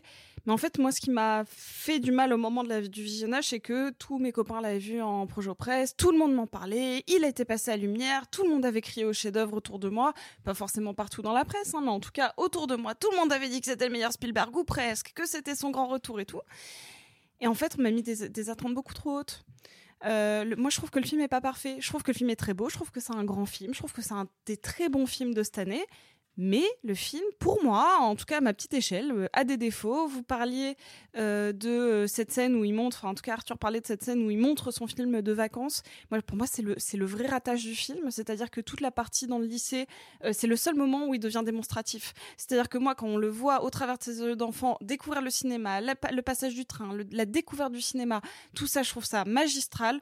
Le moment où on le voit lui regarder les spectateurs, regarder un écran, je trouve qu'il se perd. Ça y est, la métaphore est trop grosse, on a compris, c'est bon, ça fait 14 fois que tu le dis depuis le début du film, et c'est le moment où mon attache émotionnelle s'est complètement délitée. Et donc, pour tous ceux qui vont le découvrir, en tout cas, euh, partez de mon avis. Vous ne pourrez attendre que mieux. C'est-à-dire que là, vous l'avez présenté comme le plus grand film de l'année. Vous êtes toutes, Alors, tous c'est pas tout à ici- fait parce que c'est le top 3. hein. Ah non, mais vous êtes tous des Spielberg zoos autour de la table, globalement. Moi, pas particulièrement. hein. Moi, totalement. Moi, un peu, ouais. Bah voilà, bah bon, à, à part Nicolas, euh, globalement, Oui, je, je- je reconnais son talent, mais je suis pas, je suis pas, un, Non, je suis pas un turiféraire, quoi. malgré tout, euh, le mot de la semaine. Non, on l'a déjà utilisé plein de fois. Celui-là, vous le connaissez. Vous l'avez résumé- vous l'avez dans vos fiches, vous avez réservé dans votre petit carnet. Évidemment. On va avoir une réduction sur euh, Acast Plus. Faites Code turiféraire. Sans faute d'orthographe. Et, on, les pèlera pas. Non, mais, donc, mais donc, je voudrais juste, pour, pour ceux qui se disent, ok, c'est le rattrapage, parce que euh, ici, il y en a au moins quatre qui pensent que c'est l'un des plus grands films de l'année, baissez vos attentes, vous pourrez que mieux le, le- le- le vivre, en fait. Après, film. euh, je, mais je- je- je- j'admets tout à fait ce que tu, euh, ce que tu dis, Sophie. c'est même ta si faute si j'ai moins aimé, parta- hein. Oui, je sais, je sais. Bah oui, écoute. Hein. Salaud. Il faut choisir avec qui on vit. Euh, le fait est que pour moi, là aussi où le film est malin, c'est que on a eu quand même pas mal de films ces derniers temps qui nous disent à quel point le cinéma c'est bien. On a eu par exemple cette grosse merde d'Empire of Light qui nous dit oh là là oh le cinéma quand même oh, c'est quelque chose. Sauf que The Fablemans n'est pas un film sur le cinéma, c'est un film sur les gens qui regardent du cinéma et qui en regardant du cinéma se révèlent à eux-mêmes. C'est pas pour rien si la scène d'ouverture c'est bébé Steven qui va voir un film dans une salle et on s'intéresse à qui? On s'intéresse au regard qui est porté sur l'écran. Simon est en train de râler. non pas de râler parce que je, je suis pas foncièrement en désaccord avec Alexis, mais je voulais prendre la parole. Euh, euh, non, non, j'exa- j'exagère. Euh, moi, ce qui m'intéresse dans le film, c'est marrant, hein, je, je ne suis absolument pas sensible à la question de c'est la clé de compréhension de tout le cinéma de Spielberg. Euh, Peut-être, mais je m'en fous. Je suis pas très sensible à c'est le film qui nous parle de comment il aime le cinéma et donc pourquoi nous l'aimons. Je m'en fous. Ce qui me frappe et ce qui me bouleverse, c'est l'histoire de quelqu'un qui, pour vivre le réel, pour vivre sa vie, a besoin de la fiction. C'est le cinéma, ça pourrait être la littérature, ça pourrait être la sculpture, euh, ça pourrait être euh, le macramé ou euh, le snackage de testicules de ragondins. Ok. Plus difficilement pour la dernière, parce que y a, les ragondins sont une espèce en voie de disparition. Pas très Mais- cinématographique surtout, mais. Ça, ça donne Alors, très rapidement Jeffrey détrompe-toi. Dahmer. Hein, je veux pas... Détrompe-toi, je pense que ça peut être un peu, un peu visuel. Mais euh, non, ce que, ce que je veux dire, et j'en viens à la première séquence que, que tu as évoquée. La première séquence, c'est quoi? C'est euh, ce jeune garçon, d'ailleurs qui ne s'appelle pas Spielberg, hein, qui s'appelle Fablemans. À la fois quelqu'un qui raconte des histoires, qui raconte de la fiction, et quelqu'un qui raconte de la fable.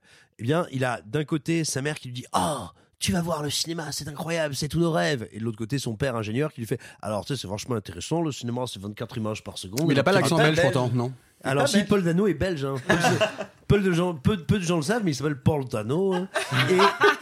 Et, et donc il lui dit, tu vas voir le cinéma, c'est ça, c'est l'obturateur qui fait euh, que tu as cette illusion d'optique, etc. Et lui, il n'est ni tout à fait d'un côté, ni tout, à fait de l'autre, mais ce qu'il va voir de fiction portée sur un écran, certes c'est du cinéma, mais finalement c'est pas ça le- bout du truc. Ce qu'il va voir de fiction, ça va l'aider à comprendre le monde et essayer de reproduire cette fiction. Ça va être un palliatif à combien il ne comprend pas les autres, combien les situations autour de lui, en l'occurrence une famille qui se déchire, mais ça pourrait être tout autre chose, euh, sont incompréhensibles, insupportables, invivables. Et je sais pas pour vous, c'est peut-être Enfin, c'est sans doute, c'est même évidemment très subjectif ce que je vais dire, mais euh, pour moi, pour qui la fiction est essentielle, je ne peux pas vivre notre monde à la con et je ne peux pas exister dans notre monde à la con si je n'ai pas la fiction pour m'aider à le comprendre, pour m'aider à le transfigurer et pour m'aider à être. C'est ça que je trouve sublime et grandiose dans le film et j'en veux pour preuve une séquence incroyable, c'est quand il s'imagine, revit ce que son film aurait fait au méchant bully, à celui qui le maltraite au lycée et où il va se représenter ayant été trop fort pour lui du fait de la fiction et où en fait ce qu'il nous raconte c'est que à divers niveaux, à divers degrés, nous ne pouvons pas vivre le réel, nous ne pouvons pas supporter notre conscience sans la fiction. Que ce soit encore une fois le macramé, la sculpture sur bois, le cinéma, la peinture, la littérature, c'est ça qui nous permet de vivre et réussir à le raconter, je trouve ça magnifique. Je suis vraiment euh, extrêmement d'accord avec, avec Simon sur cette On- interprétation. C'est ce, que je- c'est ce que je disais tout à l'heure euh, en parlant de, de- du Bayona. C'est-à-dire que euh, vraiment, euh, on en avait parlé dans les, dans, les, dans les épisodes de cet été. Je pense que c'est, je suis 100% d'accord avec ça. Et je suis assez d'accord parce que n'étant pas le fameux turiféraire de Spielberg, je veux dire, ça n'est pas, je, je- je n'ai pas cette grille de lecture qui est la tienne comme fan et comme parce que tu, tu connais extrêmement bien son œuvre et donc tu retrouves. Mais je, l'ai aussi, mais elle m'intéresse pas en fait. Mais, je pense qu'on l'a aussi avec Alexis, hein, cette vision-là. hein. Ah mais complètement, complètement. Mais moi, il y a, il Mais une- moi, il y a bon, une et c'est- séquence. c'est ce qui- c'est ce qui rend ce film universel, il y a une séquence qui est claire et, et ce sera mon mot de la fin personnel parce que je veux pas trop trop m'étendre. de- Je l'ai déjà fait plein de fois, mais la séquence où euh, parce que je pense qu'il a besoin de la fiction pour appréhender le réel. Plus spécifiquement encore, il a besoin de l'image. Oui, C'est-à-dire qu'il a mais ça, besoin, c'est non, lui. mais il a besoin de faire du réel une image sur laquelle il a un point de contrôle, une image qu'il peut rembobiner, avancer, reculer, figer, une image sur, vraiment sur laquelle il a un contrôle total puisque il souffre de ne rien contrôler autour de lui dans le, la vraie vie. Et ça, on le voit dans la scène où il remonte le film qu'il a tourné euh, quand sa famille était en camping et, et où il découvre que Et sa mère a une liaison. Il comprend ce qui se passe et il le comprend comment par le biais du montage, en avançant, en reculant l'image, en allant image après image, en manipulant le réel qu'il a au préalable encapsulé dans cette pellicule. Bah, tout le geste Spielbergien euh, est dans cette séquence-là. ouais. Ce qui nous fait passer à la deuxième place du classement.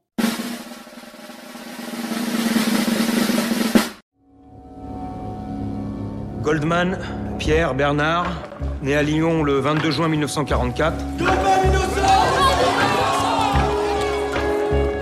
Les faits qui vous sont reprochés sont les suivants. D'avoir, le 19 décembre 1969, attaqué à main armée une pharmacie 6 boulevard Richard Lenoir à Paris. Homicide volontaire sur deux pharmaciennes. Vous êtes ce qu'on appelle un insoumis. Révolutionnaire dans l'âme. Le procès Goldman de Cédric Kahn, deuxième place de notre top 10 collectif. Et je vais me permettre de vous en dire un mot parce que c'était mon top 1. Et moi, effectivement, je trouve euh, vraiment, littéralement, que ce film est euh, le grand euh, geste cinématographique de l'année. euh, sans aucun esprit euh, chafouin ou de comparaison, je ne peux pas m'empêcher néanmoins de le mettre en regard d'Anatomie d'une chute. Parce qu'on est, on est là, et j'ai ces deux films que j'ai vus par ailleurs à Cannes, et on est là face à deux films de procès. On est face à un film de procès qui est un film historique, qui se base sur des faits réels, sur des personnages réels, et sur un autre film qui est un autre film de procès qui lui est totalement fictionnel. La raison pour laquelle, pour moi, le, le procès Goldman est personnellement un film que je prends en pleine tête avec une, une, force, euh, une brutalité et une fascination complète, c'est parce que il se pose là où, où je vois les, les, les faiblesses d'Anatomie d'une chute, c'est-à-dire qu'on est face à un pur objet cinématographique. C'est-à-dire qu'on est face à un réalisateur qui décide de se saisir d'un fait historique pour parler absolument d'aujourd'hui, c'est-à-dire de notre rapport aujourd'hui aux politiques, de notre rapport aujourd'hui à l'extrémisme, de notre rapport aujourd'hui à la police, et tout ça dans un cadre particulier, c'est-à-dire avec un choix non seulement euh, d'unité de lieu, puisque hormis euh, le, prologue, l'intégralité euh, du film se passe dans la salle d'audience, avec un choix de format, puisque euh, l'image est, euh, je crois, alors vous me corrigerez en 4 tiers. On est dans 1,33. 1,33. voilà, est en train de 33. Vous, vous le saurez, d'ailleurs je le dis pour les auditeurs et les auditrices, petit moment trivia. 4 tiers ou 16 neuvième, ce sont des appellations télévisuelles. Si vous voulez parler de cinéma, le C'est 16 1,33. neuvième, c'est le cinémascope ou 2,35 et le 4 tiers, c'est le 1,33. Et le cadre 1.33 permet de se concentrer littéralement sur les corps, sur les visages et sur des plans qui soient des plans moyens ou des plans serrés, puisque euh, comme euh, le, cadre est moins horizontal et plus resserré, les personnages prennent absolument toute leur place à l'intérieur, euh, à l'intérieur de cet écrin. Et je suis vraiment admiratif du geste de mise en scène, je suis admiratif de l'interprétation, je suis admiratif, je crois vraiment par ailleurs, outre évidemment les aspects politiques, les échos très nets et très clairs qu'il y a entre eux, euh, ce que euh, Cédric Kahn nous raconte de ce, de ce procès et notre société aujourd'hui, avec parfois des choses surlignées de manière parfois un peu, épaisse hein, sur, sur les insoumis, sur insoumis. voilà, vous êtes un insoumis, sur le lien avec la police raciste. Bref, néanmoins, je trouve que c'est un film politique extrêmement puissant, mais néanmoins, tout au long de ce film, Cédric Kahn n'arrête pas, avec une, une- une finesse, une précision dans la mise en scène, de se servir de ce format pour attirer et pour changer le point de focal et le point d'attention du spectateur.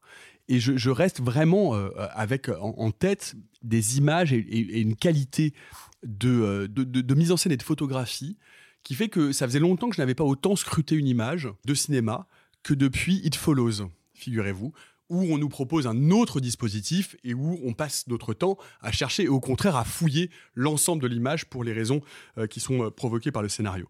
Mais là, dans, le- procès Goldman, on est à la fois face à un jeu d'acteurs remarquable. Euh, Harry Vortelter et Arthur Harry sont invraisemblables. L'interprétation est délirante. Le texte et on est presque face, on est presque face à une pièce de théâtre. hein. Je veux dire encore une fois, le théâtre de la justice est un théâtre et, euh, le cadre nous le rappelle.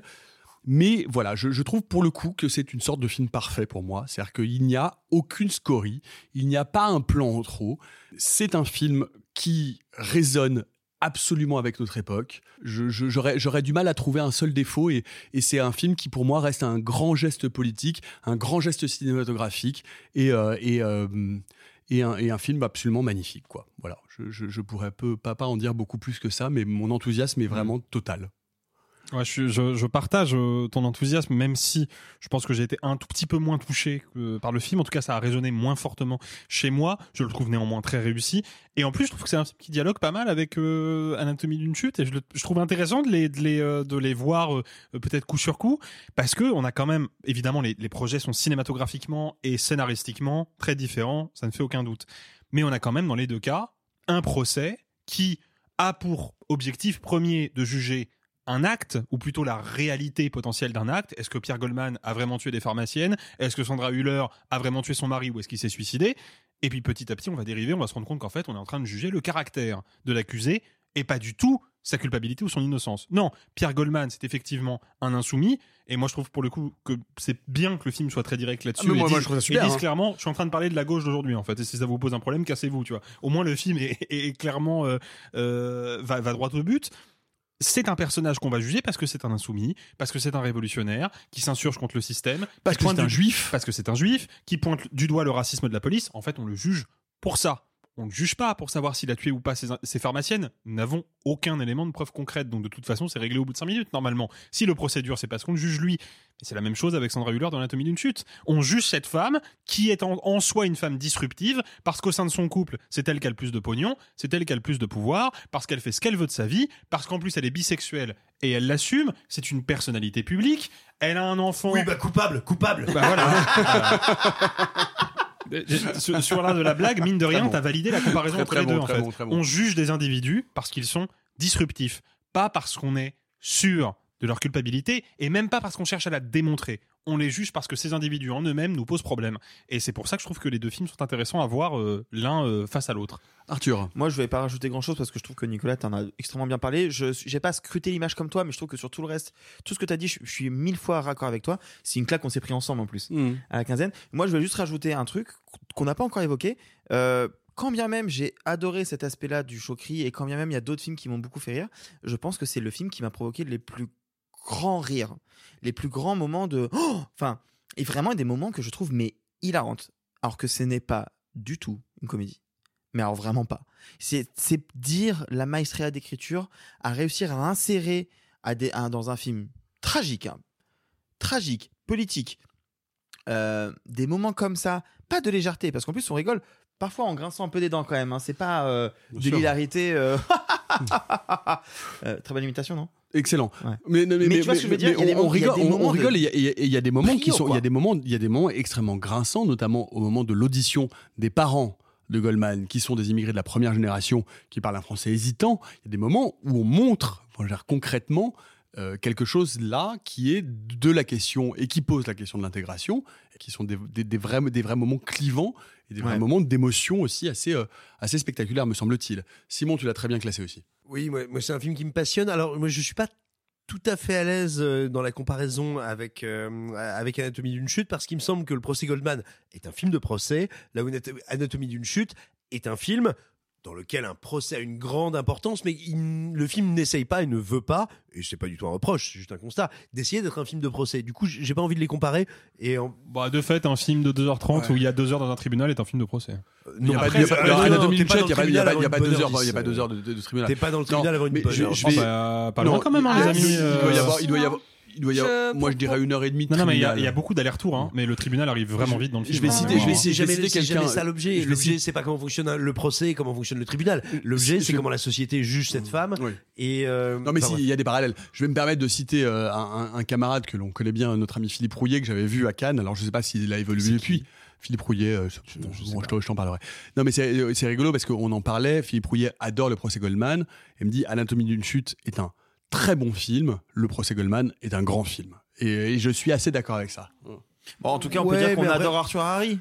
On adore Arthur, mais On il est génial. Harry. Il est génial en comédie. Oui, il non, est mais après, mais génial. attends, après, après, on n'est pas, on n'est pas obligé de faire se battre les films entre eux. Moi, ce qui m'intéresse beaucoup dans le film, il faut rappeler un peu qui qui est Pierre Goldman.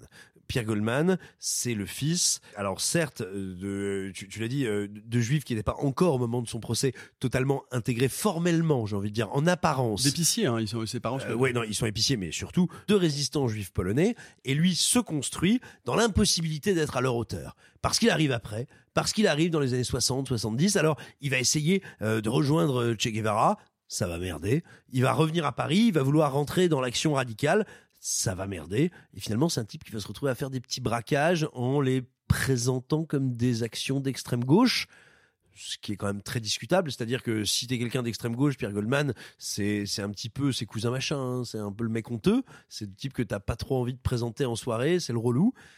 Et puis à Pierre Goldman, il se retrouve accusé par la police d'avoir assassiné deux pharmaciennes qu'il aurait braquées. Et sauf que ça ne colle pas. Et lui va essayer de montrer que ça ne colle pas, mais il le montre d'une façon qui est à la fois passionnante philosophiquement, mais insoluble et problématique. Il dit je suis innocent parce que je suis innocent. Ça, et ça, c'est Ouais. un truc d'une force totale. Et, le film va totalement épouser ça. Comment représenter quelque chose d'aussi simple qu'un homme qui dit sincèrement, parce qu'on sait aujourd'hui qu'a priori Goldman n'était pas coupable, quand bien même c'était à peu près certain dès le début du procès, il dit je suis innocent parce que je suis innocent. Et à partir de là, ce qu'on peut faire en cinéma, ça n'est que du très léger décalage. Parce que le film suit quasiment les minutes du procès. Alors, on le sait depuis sa sortie, hein, il y a quelques arrangements avec la vérité, il y a quelques simplifications pour que ça puisse rentrer dans le cadre d'un film. Mais globalement, tout ce que vous voyez, tout ce que vous entendez quasiment, c'est ce qui s'est déroulé pendant le procès. Du coup, pour créer de la mise en scène là-dessus, on n'a que très peu d'espace. Et le film arrive à exister et arrive à être un film de cinéma sur ces minuscules espaces. Ça, je trouve ça fascinant. Et un peu vertigineux. Réussir à faire œuvre de cinéma quand j'ai le droit, si j'ose dire, qu'à un clin d'œil au lieu d'un monologue, c'est pas évident. Ça, je trouve ça extrêmement beau. Et ce que le film nous montre aussi, c'est que la question de la liberté, de comment nous traitent nos institutions, n'est pas nouvelle, qu'elle doit sans cesse être un combat, qu'elle doit sans cesse être débattue, être ramenée sur le devant de la scène. Et puis, enfin, pour en terminer, quand bien même Goldman aura été innocenté par son procès, Goldman, il a été tué par des gens qui s'appelaient eux-mêmes honneur de la police. Donc voilà, et le film arrive à embrasser ça, à l'embrasser avec une apparence de rigueur ou d'ascétisme qui en fait, à mon sens, euh, fait preuve d'une liberté en termes de mise en scène énorme.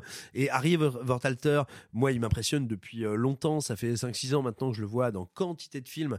Il est brillantissime et il est brillantissime dans ce film. Et roulement de tambour, le film qui arrive en tête de nos suffrages et de nos cœurs qui battent, nos petits cœurs qui battent, c'est donc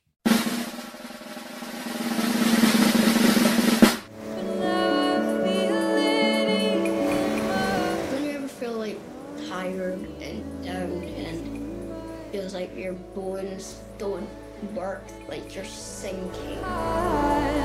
You never know where you'll end up, no? You can live wherever you want to live. Be whoever you want to be. After Sun de Charlotte Wells. Toutes Et mes félicitations. Et c'est très amusant parce que After Sun est un film que personne n'a mis en top 1, mais qui euh, a été mis euh, dans des tops suffisamment hauts pour devenir notre, notre top 1 collectif. Et Sophie, je vais évidemment te laisser la parole. Ah, c'est gentil parce que j'avoue que je souffrais un peu là sur le procès Goldman. Ça- ah là là A- After Sun, c'est un film que je trouve euh, époustouflant. On, parlait d'Out to Have Sex et pour moi les deux films ont une, résonance commune parce que ces deux premiers films, ces deux premiers films qui parlent d'un été, ces deux premiers films qui ont des euh, partis pris euh, esthétiques très marqués. Sauf que After Sun a quelque chose de l'ordre de la nostalgie universelle. Là où Out to Have Sex, et c'est ce que je disais, parce que c'est encore une fois, c'est important de comparer les deux films. Le seul reproche, c'est pour ça qu'il n'est pas dans mon top 5, c'est qu'il n'a pas cette portée qui est je m'adresse à tous. Je, considère qu'il faut déjà avoir une, petite dose de, féminisme, une petite dose de renseignement, un, côtoiement d'une certaine euh, expérience de vie, euh, d'été passé. Là où After Sun peut parler à n'importe qui euh, qui a une relation parentale, même pas compliquée, même pas distante, même pas fusionnelle, qu'il y ait une relation où à un moment il y a eu une fluctuation qui a fait que la communication était compliquée. Et ça, je pense qu'il n'y a rien de plus universel. La relation parent-enfant, c'est- un variant absolu. Et là, elle a réussi à dépeindre deux personnages. Une jeune fille qui a dans cet été un vrai, euh, on va dire coming of age, mais en fait c'est un, c'est un parcours initiatique parce que c'est le moment où elle va se rendre compte qu'elle n'a, qu'elle n'aura plus à avoir besoin de ses parents entre guillemets. C'est le son moment. père, surtout. Bah oui, mais quand tu, quand tu deviens un peu le parent de ton parent, Mm. tu, tu, tu vas créer de base un automatisme qui va te, te forcer à ne plus être dans une relation de dépendance. Et en fait, ça, arrive à, le- à en parler sans jamais en parler, sans jamais le montrer, sans jamais l'exposer, sans jamais être dans des dialogues lourds. Elle va montrer ça sur les petites déceptions, sur les petits moments de charme. Et, et je sais pas si vous ça vous arrive dans la vie, mais de temps en temps, euh, moi, je fais une action et je me dis, euh, purée, j'a- j'aurais jamais pensé que c'est mais ce sera la dernière fois que je vais faire ça de ma vie. Mais, mais des trucs anodins. hein, euh, là, une fois, genre, j'étais partie en vacances et il y a quelques années, l'hôtel a fermé. Je me suis dit, merde, je retournerai plus jamais dans cet hôtel. Genre, j'ai passé toutes mes vacances d'été quand j'étais petite, toutes mes vacances d'hiver, et il y est plus. Et en fait, After Sun a réussi à mettre le doigt sur. C'est le dernier. Donc il faut, il faut le re-regarder, il faut le re-regarder avec. Enfin, c'est ce qu'elle fait, la, la- la petite fille. Elle re-regarde son passé en se disant Ok, ça c'était mon dernier été. Avec cette relation familiale-là. Parce que je veux rien révéler, mais genre. Et, et ça, je, genre, j'en ai les larmes qui montent, quoi. Je, je sais pas quoi. Il y a une- notamment pour moi la plus belle scène de la, de la- parce qu'on fait nos, nos tops. La plus belle scène de l'année est une scène de karaoké. Ouais, ouais, absolument. Ouais. C'est la plus belle scène de l'année. Elle Elle a, elle a, elle a, elle a explosé le game. Ouais, je suis d'accord. Je, je- je vais en dire un mot parce que je l'ai- je l'ai mis effectivement en top 2. Euh, je, je suis euh, très sensible au cinéma euh, de, de la mélancolie, au cinéma du temps passé, parce que je trouve que c'est un cinéma qui est à la fois extrêmement facile et qui est du coup un cinéma extrêmement rare et qu'il est très difficile de filmer sans tomber dans des attendus. C'est pour ça, par exemple, je déteste Call Me By Your Name. Je trouve qu'il y a un cinéma euh, complètement, enfin, qui est, un film complètement rance et qui tombe complètement à côté de la plaque, à vouloir trop euh, raconter la mélancolie et, euh, et qui rate complètement sa cible. After Sun est l'exact inverse. After Sun est d'une précision, d'une justesse et d'une mélancolie parfaite parce que c'est un film qui ne sera jamais explicatif. Parce que c'est un film qui ne va jamais raconter totalement la fin de cette histoire. C'est un film qui ne va jamais raconter totalement quelle est la dépression de ce père. C'est un film qui va toujours regarder du point de vue de cette adolescence, du point de vue de ses souvenirs qui sont euh, imparfaits, qui sont euh, peut-être même recomposés, et qui ne va être qu'un cinéma de témoins de cette époque passée. Ce que tu dis, moi, résonne en plein. Et on s'entend pas bien pour, pour rien pour ces questions-là, parce que ce truc de c'est la dernière fois, ce truc de c'est passé, ça ne se reproduira jamais. Moi, c'est quelque chose qui m'anime, qui m'habite et qui compose euh, mon, qui, qui- est une partie in- intégrante de, de ma mélancolie, de mon caractère dépressif, enfin, ou en tout cas sensible à la, tristesse et, et à la dépression, parce que euh, le sentiment de perte, le sentiment de l'impossibilité de revivre, c'est quelque chose qui m'habite. Et donc moi, After Sun me fait résonner absolument à 100% avec ce qui est montré euh, à l'image. Et ce que je trouve vraiment magnifique, et là où je trouve que c'est effectivement bien plus fort que How to Have Sex, qui est comme malgré tout un film que j'aime bien, c'est qu'After Sun est un film des interstices. C'est un film qui ne vous expliquera jamais exactement ce qui s'est passé, qui n'explicitera jamais exactement quels sont ses liens et pourquoi cet été a été si important. Et pourtant, j'en parle, j'en ai, j'en ai, des- j'en ai, des- frissons sur les bras. Pourtant, cet été a été essentiel. Et en fait, on le sait et on le sent et on le ressent. Et c'est cette finesse d'écriture, la, la- joliesse de la mise en scène euh, qui fait que euh, c'est un film universel, que c'est un film, une fois de plus, et on en reparle, euh, comme je le disais tout à l'heure, qui parle de nous, c'est-à-dire qui, résonne en nous de manière intime, profonde, totale, absolue, bouleversante. Et en même temps, c'est un film qui parle d'une expérience que je n'ai jamais vécue et, euh, et qui est à la fois euh, intime et universel. Bref, c'est un, c'est un film bouleversant, magnifique, et surtout, et je crois qu'il faut le préciser, ça n'est pas un film mélodramatique. C'est-à-dire que c'est pas un film qui va venir vous mettre les doigts dans les yeux pour vous arracher des larmes. C'est un film, encore une fois, d'une légèreté, d'une poésie parfaite. Et euh, il y a peu de films aussi, euh, aussi délicats et aussi jolis sur ce sentiment de la mélancolie, sur ce sentiment de, de l'été passé, sur ce sentiment euh, du souvenir de- de- de- des choses qui restent derrière nous. Bref, c'est un très grand film. Euh, Arthur, euh, c'était dans ton top 5 aussi. Ouais. Oh, chouchou. Ouais, pardon, je je suis pas- je suis pas sûr de réussir à en parler parce que vous avez. c'est un film qui touche une corde très sensible chez moi et, euh, et vous en avez très bien parlé. Euh, c'est marrant, on, a quand même parlé beaucoup de très grands films et on a beaucoup parlé de, mise en scène, de cadre, d'image. Et c'est vrai que quand on voit autant de films que, nous, on en voit, mais pas que nous hein, d'ailleurs, euh, on a tendance à, retenir un peu euh, ce qu'est le cinéma, à savoir les images, le son, les dialogues, l'interprétation. Euh, Aftersun, évidemment, j'ai des scènes en tête, évidemment que j'ai des moments, évidemment que le karaoké, évidemment que, évidemment que la scène en boîte de nuit à la fin, évidemment. Mais en fait, Aftersun, j'ai un souvenir de ce que j'ai ressenti et de ce que je ressens et que je ressens aujourd'hui, que je me prends en pleine tronche juste en vous entendant parler de de ce que j'ai vécu à travers le- ce personnage de, de Sophie. Parce que oui, le personnage incarné par euh, Frankie euh, Corio, la petite fille s'appelle Sophie. C'est uni- uniquement pour ça que j'aime le film. Et c'est très délicat de, de parler de ce genre de choses parce que on sait que quand on est critique, on est censé parler de euh, cadre et de euh, objectivement gna gna gna. Non, à un moment on parle aussi de, on parle d'émotion. Tout à l'heure, on a c'était une petite discussion qu'on avait avec euh, Alexis. Moi, je prends le cinéma en pleine poire d'abord par l'émotion, puis après j'essaie de comprendre pourquoi je ressens cette Bah, émotion-là. Toujours, hein. Et, et je suis pas sûr de bien comprendre pourquoi je me prends cette émotion-là, parce que évidemment que j'ai mon histoire, mais pas, de pas que ça. Il y a un, un truc qui se joue dans, dans l'interprétation de, de Frankie Corio, plus que peut-être que sur Paul Mescal, en fait, avec le recul. Pendant longtemps, je me, je me suis dit, c'est vraiment Paul Mescal qui part tout le film, en fait, avec le Mmh. recul, je crois pas. C'est vraiment pas, elle. Je suis d'accord avec toi. Il y a un truc qui se joue sur, euh, effectivement, les non-dits. Les, on, on saura jamais pourquoi. Pourquoi Qu'est-ce qu'il va faire On sait jamais vraiment. Il y a une espèce de, je sais pas si c'est de la pudeur ou, ou justement une, une mise en rentrée volontaire de, de vouloir aborder ce dernier été. Et qui est un dernier été, on sait pas pourquoi, mais ce sera le dernier. Et, c'est difficile pour moi de vous en parler. Je me rends compte que c'est plus que ça l'était à l'époque. Euh, parce que c'est un film qui est resté très fort en moi. Je suis sorti, je me souviens, en, me posant vraiment la question de putain, je crois que j'ai pas bien compris la fin. Je crois que j'ai pas bien compris la fin. J'en ai parlé avec euh, ma collègue Manon, hein, que, dont je parle un peu souvent ici, qui m'a donné sa version des faits. Puis j'en ai parlé avec une autre collègue qui m'a donné son autre version des faits. Puis Sophie m'a donné une autre version. Et j'étais là. En fait, je crois que j'ai pas envie de me poser plus de questions que ça. J'ai pas envie de, de l'interpréter. Je le prends tel qu'il est. Je sais pas ce qui s'est passé. Et je crois que au fond, euh, Charlotte Wells non plus.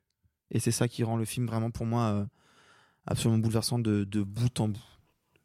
Je suis entièrement d'accord avec ça. Eh ben, on va. Oui, Sophie, tu veux Euh, dire un J'ai une, dernier mot? une mini anecdote aussi par rapport au, au- au visionnage des films. Aftersun, c'est un film que j'ai vu en lien sur mon ordinateur dans la journée avec une pause au milieu. Et c'est le seul film de l'année où je me suis dit, peu importe sur quel médium je regarde, peu importe. C'est-à-dire que le film est tellement fort qu'il transcende tout. Je suis sûre qu'il y a des films que j'ai vus. Aïe, ah, putain Il y, a- il y a des films que j'ai vus à Cannes et où je me suis dit, bon, bah, si je les avais pas découverts, euh, peut-être même Ato- Anatomie d'une chute, hein, si je l'avais pas vu sur grand écran, peut-être que si je l'avais vu sur ma télé, ça aurait pas fonctionné. Aftersun, quand j'ai été obligée de faire une pause au milieu, je déteste faire ça, mais c'était un, un cas de force majeure, je sais plus pourquoi, je ne pensais qu'au film. Alors que c'est pas un film euh, anxiogène ou quoi que ce soit, genre, juste je ne pensais qu'à ça. Alors que moi, quand je vous dis que j'ai vu un grand film de Terrence Malick sur mon iPhone, tout le monde est outré. Elle Ben a dit ouais. sur son ordinateur. Ouais. Le diable réside dans les détails, Arthur. C'était, c'était notre top 1. Ah, j'ai Alors, pas parlé d'Aftersun. alors, mais non, mais bah, je- alors, du coup, je vous, je vous en prie, euh, Simon, Alexis, si vous voulez dire un mot sur Aftersun. Alexis. La C'est bien. Voilà. On l'a dit en même temps en plus. Non, mais c'était c'était juste pour la blague, je pense pas du tout. Non, parce que sinon, moi, je te tape. Hein, là. La merde Octogone. Oh Non, c'est bien. C'est très, c'est très très bien. Mais vous en avez mieux parlé que moi, donc je vais euh, m'astreindre au silence. Mais c'est un très très beau film. J'ai une question, les amis, puisque nous sommes arrivés à la fin de ce top 10. J'ai une question. Où est le règne animal? C'est vrai. Moi je, me, vrai. moi, je me demandais où est Barbie, tu vois. On peut pas tous les mettre au bout d'un moment. Euh, Tu vois, Barbie, il est dans mon top 10. Non, mais tu vois, tout le monde a passé Oppenheimer, Barbie. Je me suis posé la question, tiens, le règne bah. Oppenheimer, certainement Oppenheimer, pas. euh, Bah, moi, oui. Non, Euh, Oppenheimer, certainement pas. non Aucune plus. raison de mettre. Non mais, le, non, mais le, bah, le- le règne animal, le règne animal, on peut peut-être en faire un, un petit tour de table parce qu'il est, il est notoirement absent. Personne ne l'a cité dans son top 5 du Mais tout. c'est pas grave. ça ne- Non, mais c'est pas grave, mais- mais hein. mais moi, je, me propose euh, de, de vous faire une explication. Alors, bon, ça va être un petit peu analytique, ça va être un peu long, mais Ouah. je pense que On a peut 3h50, tout va bien. Je pense qu'on peut dire que c'est un film très cool, mais pas génial. Merci Simon. non, moi, moi, il est dans Ouais. mon top 10. Moi, je considère que c'est vraiment euh, le meilleur film de genre français de l'année et que c'est une proposition hyper forte, hyper Alors. originale, très bien faite. Euh, et pourtant, Dieu sait que j'étais pas fan de Kircher au départ, mais en vraiment, c'est Moi j'adore Paul Kircher. époustouflant. Paul Kircher, si tu époustouflant. nous écoutes, si nous écoutes, on a un rôle pour te, à, à te proposer dans un film. Euh, on va faire un petit tour de table. Vous avez droit à une mention spéciale. Vraiment, c'est du 30 secondes, c'est du vite fait mal fait. Chacun son tour. Vous Vraiment avez le 30 droit de citer fois 30 secondes. Vraiment, vous y tenez. On est, on est déjà un peu long.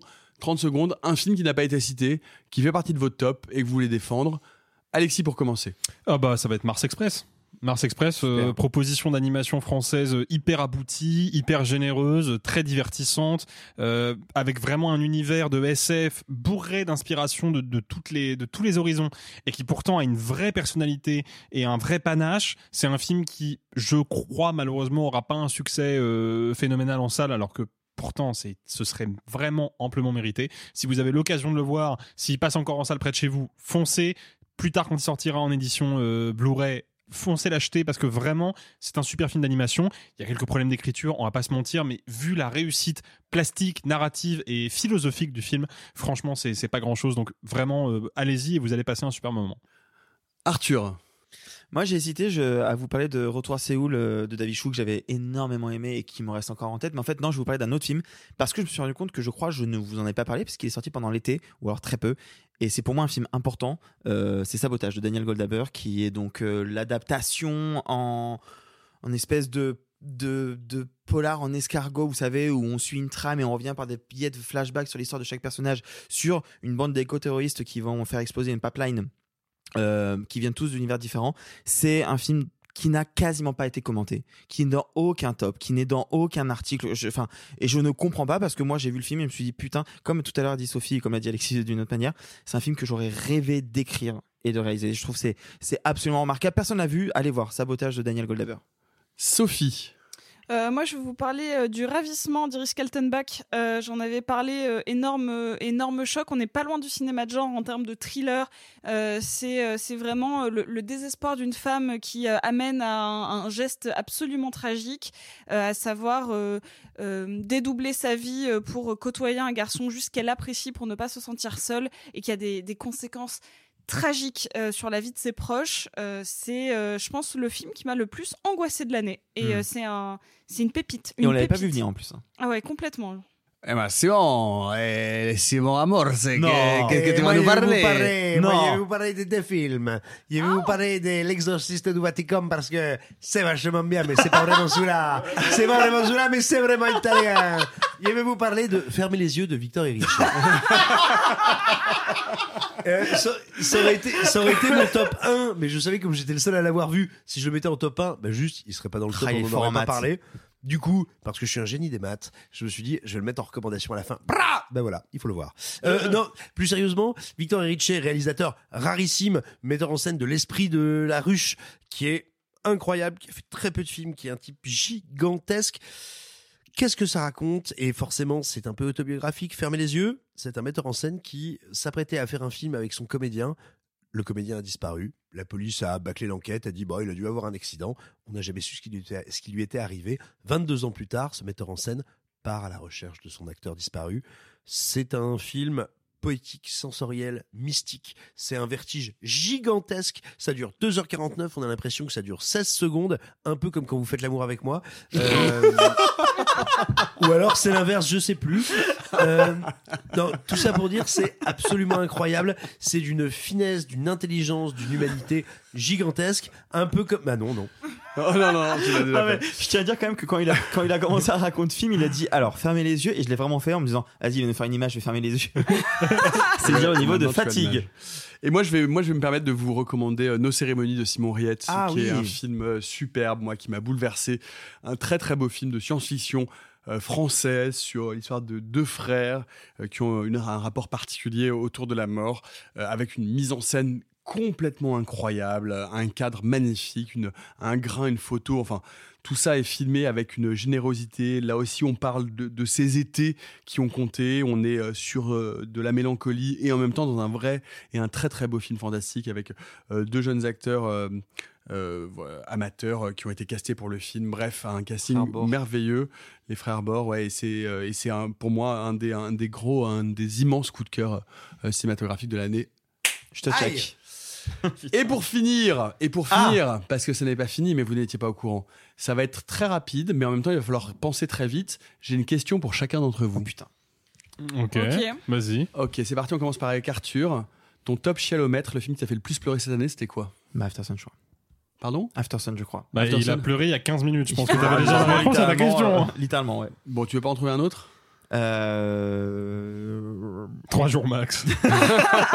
Euh, un film qu'on qu'on n'aurait pas cité ici. Ah euh, non, t'as pas le droit à Non, non. Un film qu'on n'aurait pas cité? Bah, un film, un, les, Bob, réfléchis, un film qui t'a fait vraiment, qui t'a ému aux larmes et euh, qui a été euh, un des films importants. Bah, To Have Sex. Désolé, j'y reviens, mais en vrai, souvenez-vous, j'ai pleuré 40 minutes encore après. C'est vrai. À Picard, enfin Mmh, vraiment. euh, les pleurotes. Les pleurotes.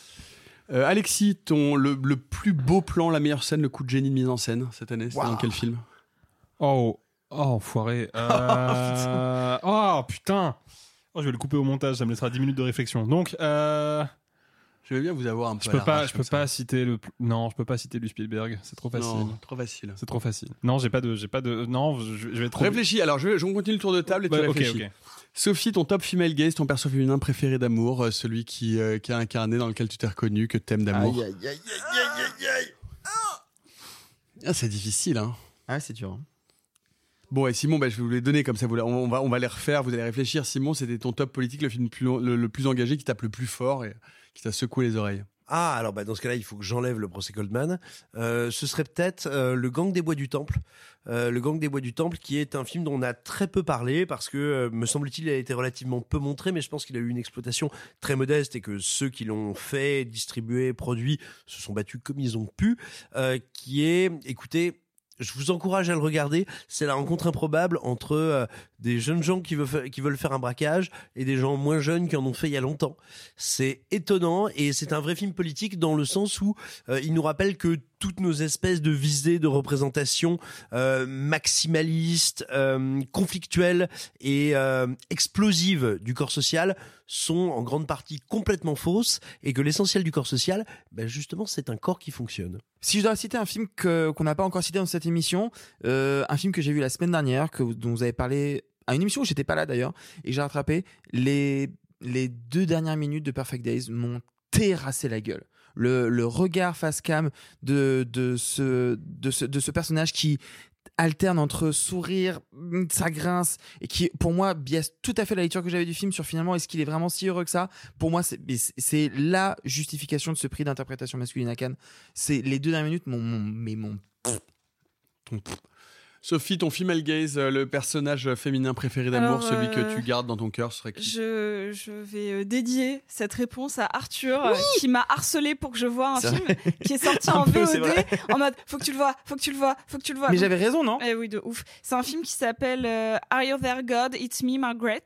Euh, c'est euh, le, le coming of age d'une jeune adolescente qui a déménagé dans les suburbs euh, après euh, avoir quitté euh, New York. Et, euh, et comment on va vivre cet été où elle est très partagée parce que euh, sa, mère est catholique, son père est juif et elle euh, n'a pas de religion et on commence à lui mettre la pression pour qu'elle en choisisse une. Et, euh, et en même temps, ça parle de comment elle a trop envie de mettre un soutien-gorge et trop envie d'avoir ses règles parce que ses copines en ont. On, commence à avoir ce processus-là. Et c'est tout le questionnement d'une jeune adolescente. Et le film est, est d'une mignonnerie et d'une intelligence et d'une justesse. J'ai jamais vu le- les règles traitées comme ça au cinéma. Euh, C'est un petit bonbon. Jetez-vous dessus, on n'en avait pas parlé encore. Et Alexis, du coup, le meilleur plan, la meilleure scène, le coup de génie en termes de mise en scène, tu penserais à quoi? La scène d'ouverture de Misanthrope de Damien Zifron. Ah, Ah joli, oui très joli. Je suis bravo. tout à fait d'accord. Effectivement, tu peux, tu peux, tu peux dé- dé- détailler un peu. Bah, c'est une, c'est une, c'est une scène de, de tuerie de masse, Ouais. littéralement, parce qu'il y a un, un- un- des- un sniper quelque part qui abat des gens au hasard dans la foule.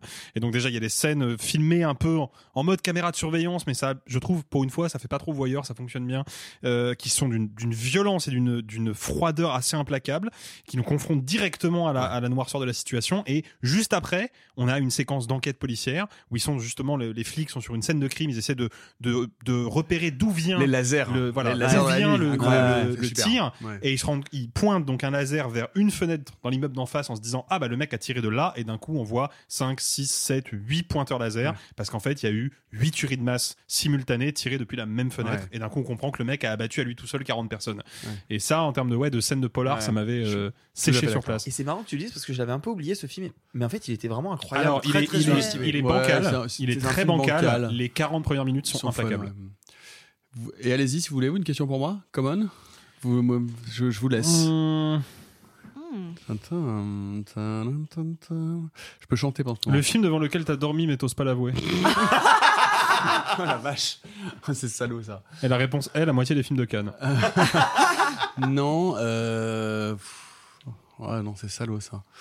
Devant lequel j'ai dormi. Pff, non, je- mais le problème c'est comme j'ai dormi, je m'en souviens pas. Non, c'est non, c'est oh, non, mais non, non, c'est c'est vraiment- c'est- le, le problème c'est que j'ai un, j'ai un souvenir, mais c'était pas cette année, c'était il y a longtemps.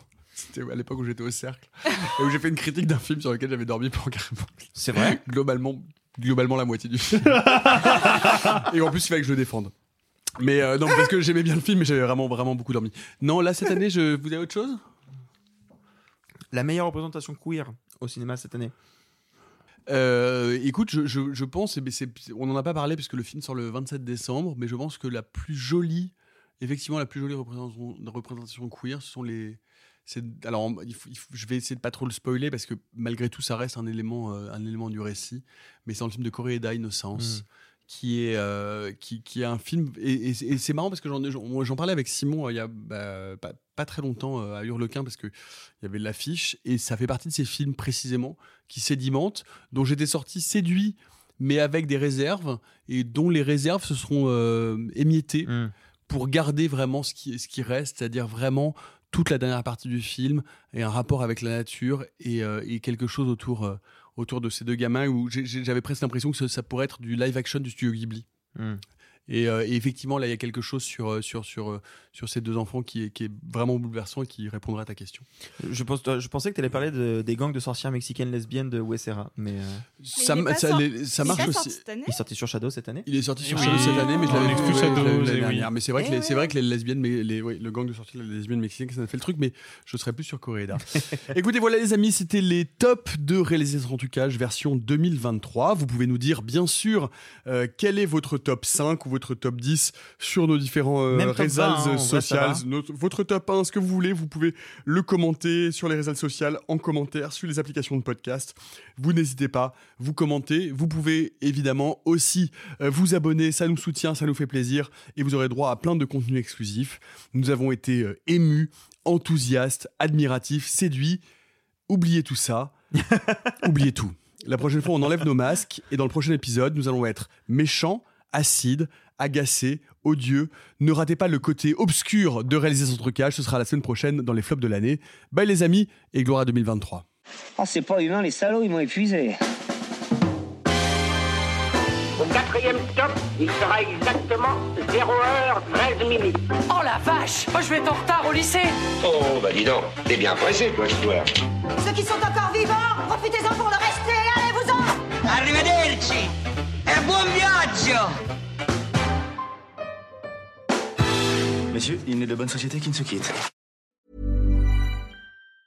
Mom deserves the best, and there's no better place to shop for Mother's Day than Whole Foods Market. They're your destination for unbeatable savings, from premium gifts to show-stopping flowers and irresistible desserts. Start by saving 33% with Prime on all body care and candles. Then get a 15-stem bunch of tulips for just $9.99 each with Prime. Round out Mom's menu with festive rosé, irresistible berry chantilly cake, and more special treats. Come celebrate Mother's Day at Whole Foods Market.